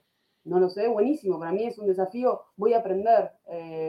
Entonces, desde ese lado y saber que en el dojo estamos todos aprendiendo y aprender con esta mente zen, esta mente principiante, eh, que, hace que ese vaso no esté lleno y que no, sino ser permeable y poder justamente eh, crecer y avanzar. Y después afuera del ámbito de, yo me pego ya, ya, en todos los ámbitos, en laboral también, ya hace más de 10 años que estoy en, en el juzgado penal donde trabajo, pero me pasa mucho y con, con, abogados, con gente de fiscalía, distintos lugares, que a veces ven algún estado o algo, y dice, ah, ¿puedo hacer artes marciales? Sí, practico. Y dice, pero, pero qué raro, vos, sos tan buena, sos tan tranquila. no sos una psicópata. Claro. Y justamente las artes marciales son un aliado de no violencia y, dice, ah, ahora entiendo por qué sos tan respetuosa, medio como una vez parece sapo otro pozo. Eh, bueno, ok, como que también hay ciertas eh, estructuras que están en la, ciertas prejuicios en la sociedad que mm. no son, son demasiado son violentos. Y después algo parecido con Sabri, me pasó una vez cuando recién comenzaba en el juzgado, hace 10 años atrás. Eh, como siempre, a uno le pagan pagar derecho de piso mm. y había una persona en particular que, que, bueno, siempre eh, me, me eh, en Argentina me gastaba, o sea, hasta que un día yo ni me di cuenta, yo iba, venía con las causas, todo, y había un zócalo, que está en la parte de abajo de, del piso, de madera que siempre se salía, siempre se salía, todos se lo llevaban puesto, lo pateaban. Digo, a ver, me agaché en un momento y cual maquihuara fui con lo y lo, y lo fijé, que es más, es el día de hoy que sigue ahí. terminé con eso, agarro las causas y levanto la vista y, estaba esta persona, es un amigo, eh, y me dice, wow, con vos no me voy a meter. Y desde ese día dejó así de bromearme, nada, y a todos los que, y aparte después agrandan la historia. No, porque yo la vi y con los puños y reventó la pared y lo dejó el zócalo. Así que, bueno, también como Ceci Sensei, tomarlo con gracia. Eso está, eso está muy bueno. Eh, bueno, por lo menos quedan todos asustados, ¿no? Sí. Y no te respetan que te tengan miedo. Esa, esa estela, ¿viste? Cuando llega como ese, ese, momento de silencio que y vos por ahí los mirás fijo y después te matas de la risa, no pasa nada. Mira, eh, Mara Suárez pregunta, Sensei Florencia, me gustaría saber cómo fue el trato que recibiste en Okinawa como karateca, sensei y mujer. Bien, Mara, te, comento. Em, yo a Okinawa viajé tres veces. La primera vez en 2009 para un torneo mundial, que fue la experiencia de mi vida, la primera vez que, conocí eso que, que siempre me hablaban. Encima en ese momento no había tanto en YouTube eh, y bueno, conocer ahí el trato que recibí fue sumamente cordial, sumamente de agradecimiento. Eh, de la escuela eh, de, de Sensei Minoru eh, muchas veces escucho en, los podcasts a Gerardo Valvez Sensei hablar y contar.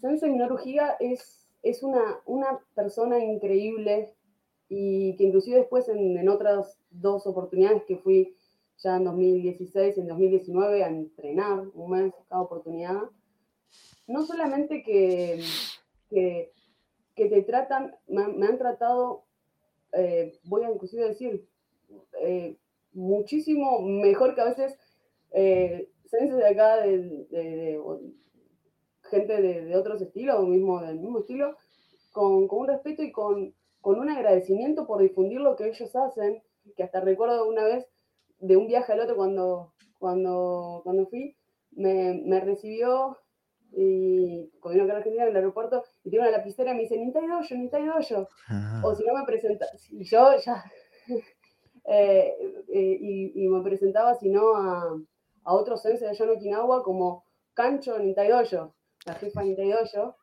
Y acá yo era, sí, da clases. Flor, da clases. Eh, saca tiempo de entrenamiento y da clases. Y cuando no, cuando justamente enseñar era cuando más aprendía. Mm. Así que en Okinawa, tanto en karate como así también con, en la línea de, de Ryukonkai con, bueno, hija Sensei y, su hijo Mitsutada Sensei, siempre me han tratado con sumo respeto eh, y mucho, y sobre todo lo que yo siempre sentí mucho es el agradecimiento por difundir eh, eh, lo, que, lo que ellos nos transmiten. Así que sumamente bien. Qué suerte, qué bien. Eh, mira, llegan demasiados comentarios para leerlos a todos y no nos vamos a hacer otra cosa. pero Claudio Bunicar Sensei dice: Sensei Jorge, yo también en su momento te dije que estaba bueno el podcast, pero que parecía el club de la bolinia, como lo dice, le dicen en Brasil a los grupos misóginos y excluyentes masculinos. Hoy me has tapado la boca. Bueno, estamos aprendiendo nosotros también seguimos en el camino de, aprender y de crecer. Alejandro Caballero Sensei dice, enriquecedoras palabras de tres mujeres que han entendido todo en el do. Es muy fortalecedor en nuestro trabajo tener las experiencias de mujeres que transmiten su pasión. Graciela François Sensei dice, creo que nosotros tenemos un poquito más de paciencia a la hora de dar clase y tenemos una herramienta que somos quizás, sin ofender, un poquito más didácticas. Tenemos ese carisma de madre. Quizás sean un poquito más. Aunque hay, hay, hay algunas, no, no, he entrenado con ustedes todavía, pero hay algunas que son saladísimas. ¿eh? Este... hay de todo. Sí, mi coequiper en el dojo es como, yo, pero es mi personalidad, sí, yo por ahí soy como, bueno, podríamos mejorar ese kata. Y entonces ahí viene la Sensei Lucy con el palito amenazador y dice, ese kata no va, es una porquería, no lo vamos a presentar. Súper didáctica. Porque no queda bien, vamos a cambiar. Bueno, eh, a mí una cosa que, me sucedió, que fue una de las cosas que me empujaron a tratar de buscar otros caminos, es que Wechiryu, francamente, es un estilo muy, muy duro, muy que se apoyaba, al menos como me lo enseñaron a mí, se apoyaba mucho en la fuerza. Entonces, a veces me enseñaban una técnica y me decían, vos con esto tenés que defender un tsuki. Y para mí era inaplicable porque yo no tenía ni a palos el brazo que tenía el otro. Entonces, eso desde muy chica me empujó a buscar nuevos caminos. Y mm. después cuando me tocó a mí enseñar, me hizo ponerme más en el lugar del otro. Porque claro, si, ya me había pasado a mí estar desde esa posición tan desventajosa en donde tenía dos compañeros varones que hacían así y sacaban cuatro sukis. Y yo no podía sacar ni medio. Entonces, esas cosas te fuerzan a ser más creativo muchas veces, que la creatividad también para resolver problemas es lo que después te va a ayudar muchísimo a ser más didáctico para poder ayudar a cada alumno a hacer una interpretación de la técnica que le sea útil a su fisonomía. Eso es lo que estaba buscando cuando les preguntaba sobre cómo hacían para manejar las diferencias físicas, ¿no? Porque muchas veces la explicación técnica básica que te dicen esto es para esto. Sí, pero si lo hago me quiebro un brazo, que digo, tengo que buscar otra forma de hacer lo mismo, ¿no? Este, gracias por ahí, por llegar ahí. Bueno, están vienen 10.000 comentarios, este, pero no quería, eh, se, me está yendo el tiempo y, no quiero dejar de hablar, no quiero dejar de, darles la palabra para que hablen de karate puro y duro. Entonces, eh, me gustaría que, eh, de técnica de karate, de, eso que, que, que, Qué lindo que pasamos hablando acá en el, en el, en el podcast, este, porque hoy hemos estado subidos al helicóptero, hemos hablado a nivel de principios y de experiencia. Este, pero me gustaría que, que, explicara un poquito eh, para los que, porque la audiencia es multitudinaria. Tenemos gente de, que viene del karate japonés, como yo, este, que tiene poca o nada experiencia del karate okinawense. Después tenemos los que vienen del otro lado, que no saben nada de, este, y que tenemos prejuicio de todo. Eh, Uechi y Ryu eh, eh, son chinos que hacen kung fu con un karate, karate blanco. Eh, Shito Ryu tienen 600 kata y no hacen otra cosa. Digo, todo ese tipo de cosas, ¿no? Entonces, si se animan a, a, cada una dar una, un pantallazo de lo que es la escuela de ustedes. Bueno, Shito Ryu sí tiene 600 katas, es verdad. Pero el Quijón es uno solo. Y el Quijón es transversal a todos los estilos. Y a mí particularmente es algo que me encanta. Y lo que más disfruto es el Quijón fino, que yo lo llamo, ¿no? Es como siempre afinar lo más posible, ir a la técnica. A, a mí me gusta mucho, soy una persona de ciencia y me gusta mucho eh, la física, pero no la física del, cuerpo, la física como, como ciencia aplicada al Quijón. Y le busco mucho la vuelta a, los trabajos físicos, sobre todo a los momentos, al trabajo físico de la definición de momento. Hoy, de hecho, estuvimos haciendo un trabajo de momento en, en Kumite, Quijón Kumite. Em, y me parece una delicia, me parece que hay un trabajo em, que, se ve un montón, desde el brazo de palanca, desde, desde eh, la, fuerza centrífuga y la fuerza centrípeta. Em, a mí me gusta ese quijón, me gusta el quijón eh, fundamentado en, la ciencia física. Eh, y, es algo que disfruto mucho. Trato de transmitirle a los alumnos siempre con, técnica y con elegancia la aplicación, ¿no? el famoso puedo hacer un buen quijón, puedo romper una, madera de una pulgada, eh, y quedar reinísima y no lastimarme la mano. Eh, y la madera se va a romper igual porque hay un trabajo físico de, extensión de brazos o de giro de cadera. Eh, a mí particularmente me gusta mucho ese trabajo de Quijón y creo que lo tienen todos los estilos y es lo que más disfruto. Perfecto. por mi parte, tengo dividida la parte técnica, dividida y se complementa mi karate de Shorin Rikyo Kan con mi kobudo de Rikonkai. Em, comenzando, comenzando por karate, eh, realmente eh, es un estilo, eh, también compartiendo lo que decía Sabri Sensei, se centra mucho en el Quijón, en, bueno, tiene mucho trabajo de cadera y mucho trabajo de proteger el cuerpo.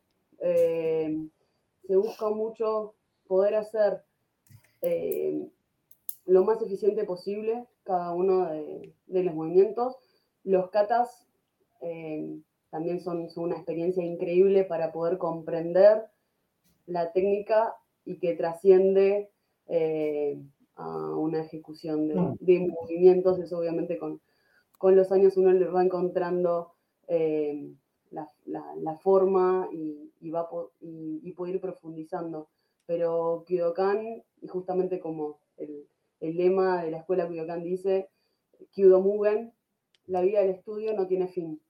Entonces, algo que, bueno, caracteriza ya desde eh, Minoru Higa Sensei, su, hijo, su hijo Koyu Higa Sensei, es eh, buscar siempre eh, trabajar en uno, ir perfeccionando siempre y buscar, y algo parecido que decía Cecilia Sensei, buscar la excelencia, porque la excelencia te permite ir avanzando. Cuando uno busca la, perfección, se frustra y queda en, eso. Entonces, eh, la búsqueda que, que, yo tengo y que es lo que me gusta transmitir a mis alumnos es esto, de poder, la mejora constante y con uno mismo. Y ahí viene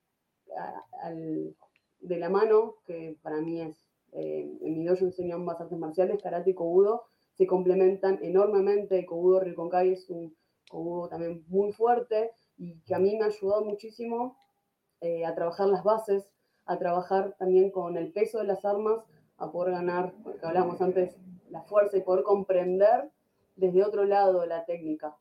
Entonces, muchas veces en, en las clases constantemente digo, bueno, estamos en los días que hacemos cobudo, y bueno, lo mismo hacemos en karate, eh, recuerden de esta técnica, lo mismo tema de las bases, eh, entonces para mí, eh, y bueno, justamente en nuestro kobudo Ryokonkai, Hija Kotaro Sensei fue alumno de Sensei Shuchoku Higa, y mm. justamente con una cuestión de, de, que hizo varias artes marciales, y por una cuestión de, de, su tamaño físico fue que fue después buscando en busca de, de algo que le permitiera poder, con su tamaño, eh, poder trabajar más a una larga distancia, puntualmente con, con Evo.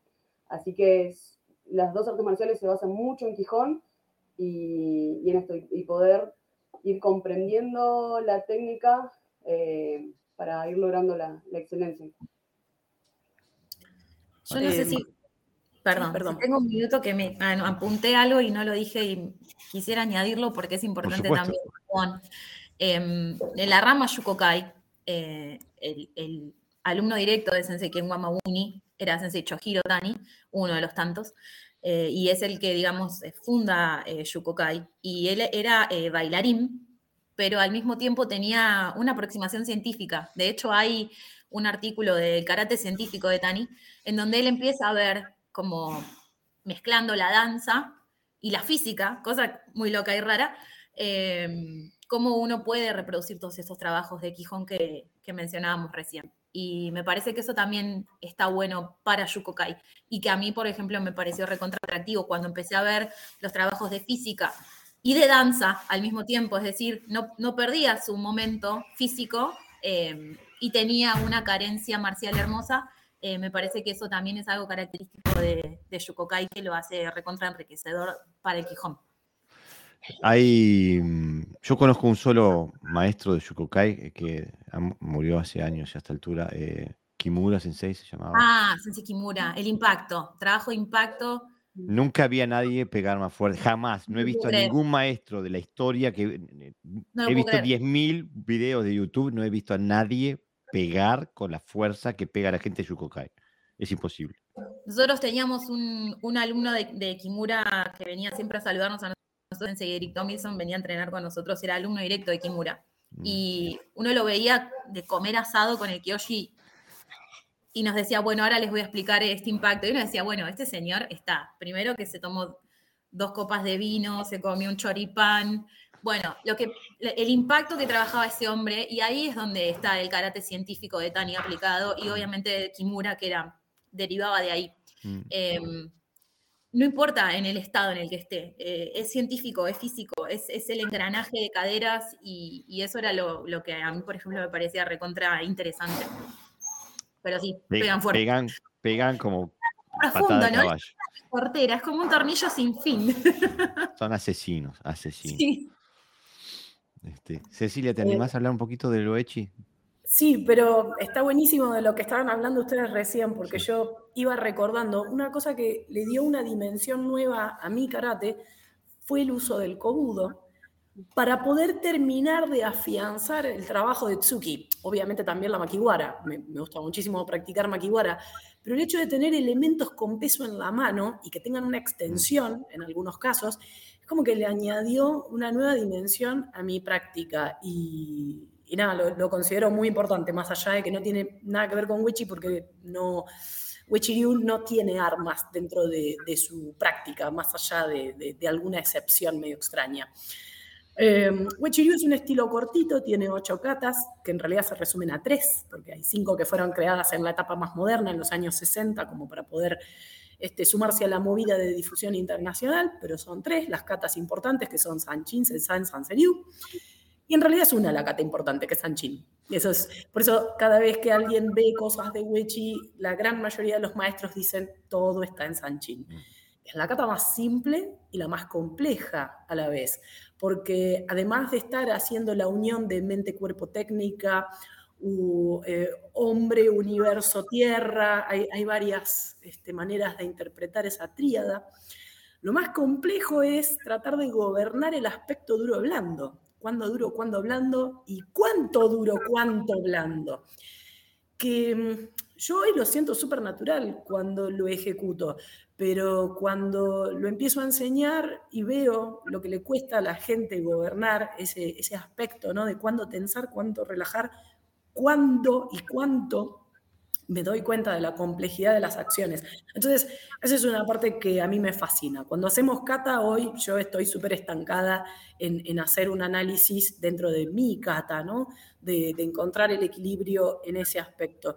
Y el otro aspecto que venimos trabajando mucho, un poquito, un poquito bastante, por culpa de, de un señor que se llama Garibaldi de apellido, es en esto de encontrar el karate funcional, que yo hace rato lo venía llamando, ¿no? el camino del kata al kumite. Mm. Porque la verdad es que nuestras katas son muy difíciles de aplicar a kumite, más las de wechi, que son muy extrañas.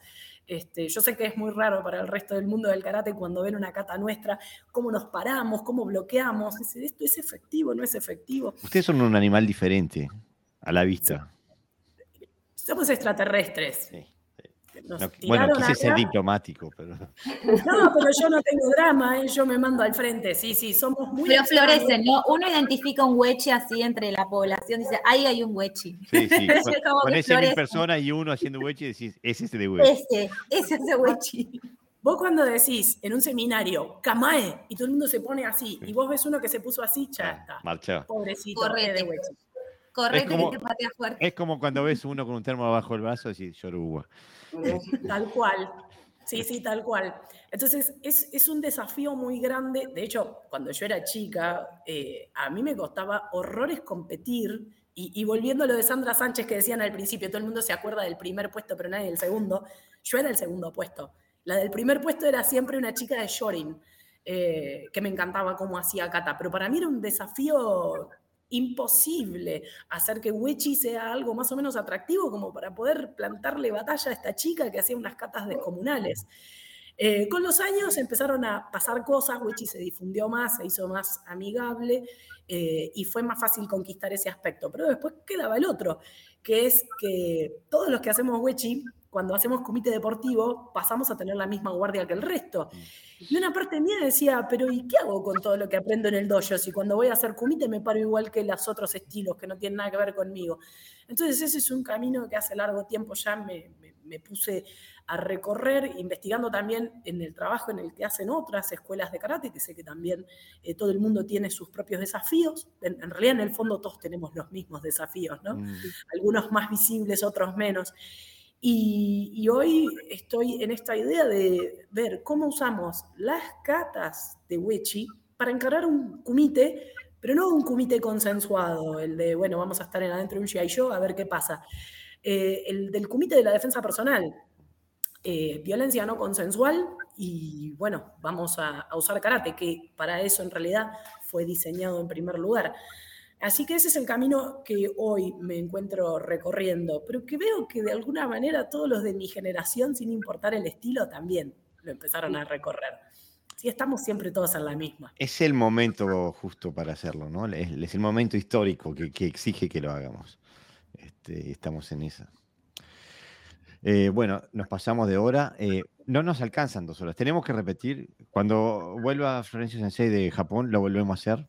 Este, eh, y tenemos que, aparte, tiene que venir individualmente el podcast para contar eh, la historia de sus dojos, la historia de su karate, eh, las ambiciones y los proyectos. este, porque, como ven, les paso un dato. El dojo, este es el episodio número 188 del podcast. Empezamos en enero del, 20, del 2020. Este es el episodio que más vistas ha tenido hasta el momento. Bien. Eso es girl power. Le dije que a mí me comentaron por caracha que esto iba a explotar, pero bueno, era obvio. Girl power. girl power forever. Exactamente. Este, hay, que, hay que patear como una niña. Este, eh, la verdad que estoy profundamente agradecido por su visita, por lo que hayan venido al podcast, brindar eh, su verdad, su actualidad, su camino. Como ven, la audiencia están, eh, eh, nos han mandado un montón de, saludos que no he alcanzado a, leer. Eh, las preguntas, el, gran, el gran interés que, generó. bueno, las invito a que, a que vuelvan. Este, sé que tienen viajes. Sabrina Sensei, tú estás de, siete meses. De seis. De seis, bueno, entonces, sí, pero por suerte se comporta impresionante. Esta chiquita me acompaña en todo, es una ídola. Hoy entrenamos, obviamente con recaudo, eh, pero a veces no me doy cuenta y estoy pateando Mawashi, Gary Shodan. claro, y digo, acierto. Ah, Cualquier momento golpea la puerta y dice, quiero salir. pero no, no, bien, por suerte me está acompañando impecable, una genia. Eh, son unas crash. Muchas gracias, muchas, muchas gracias en nombre del podcast y en nombre de la audiencia por haber venido. Y bueno, este, hasta la próxima entonces. Mil gracias. Gracias, a vos, Jorge. Por difundir, la verdad que eh, un, honor y un placer y estar al lado de estas dos geniales, Sabri. Sí, geniales. Yo las quiero mucho a las dos. Las quiero mucho a las dos y las respeto mucho. Así que un honor para mí también compartir esto. Y gracias por el espacio, Jorge, porque sin estos espacios generados, por ahí eh, no se puede ver o, no se puede visibilizar el trabajo mm. que hacemos, que es bastante arduo. No es ni más ni menos que el de otros, pero quizás a veces es menos visibilizado. Es invisible, exactamente, sí. Entonces está bueno eso. Bueno, muchas gracias. Muchas gracias a Jorge y muchas gracias a Sabri Sense y a Florencia Sense por compartir este espacio también y animarse a salir adelante.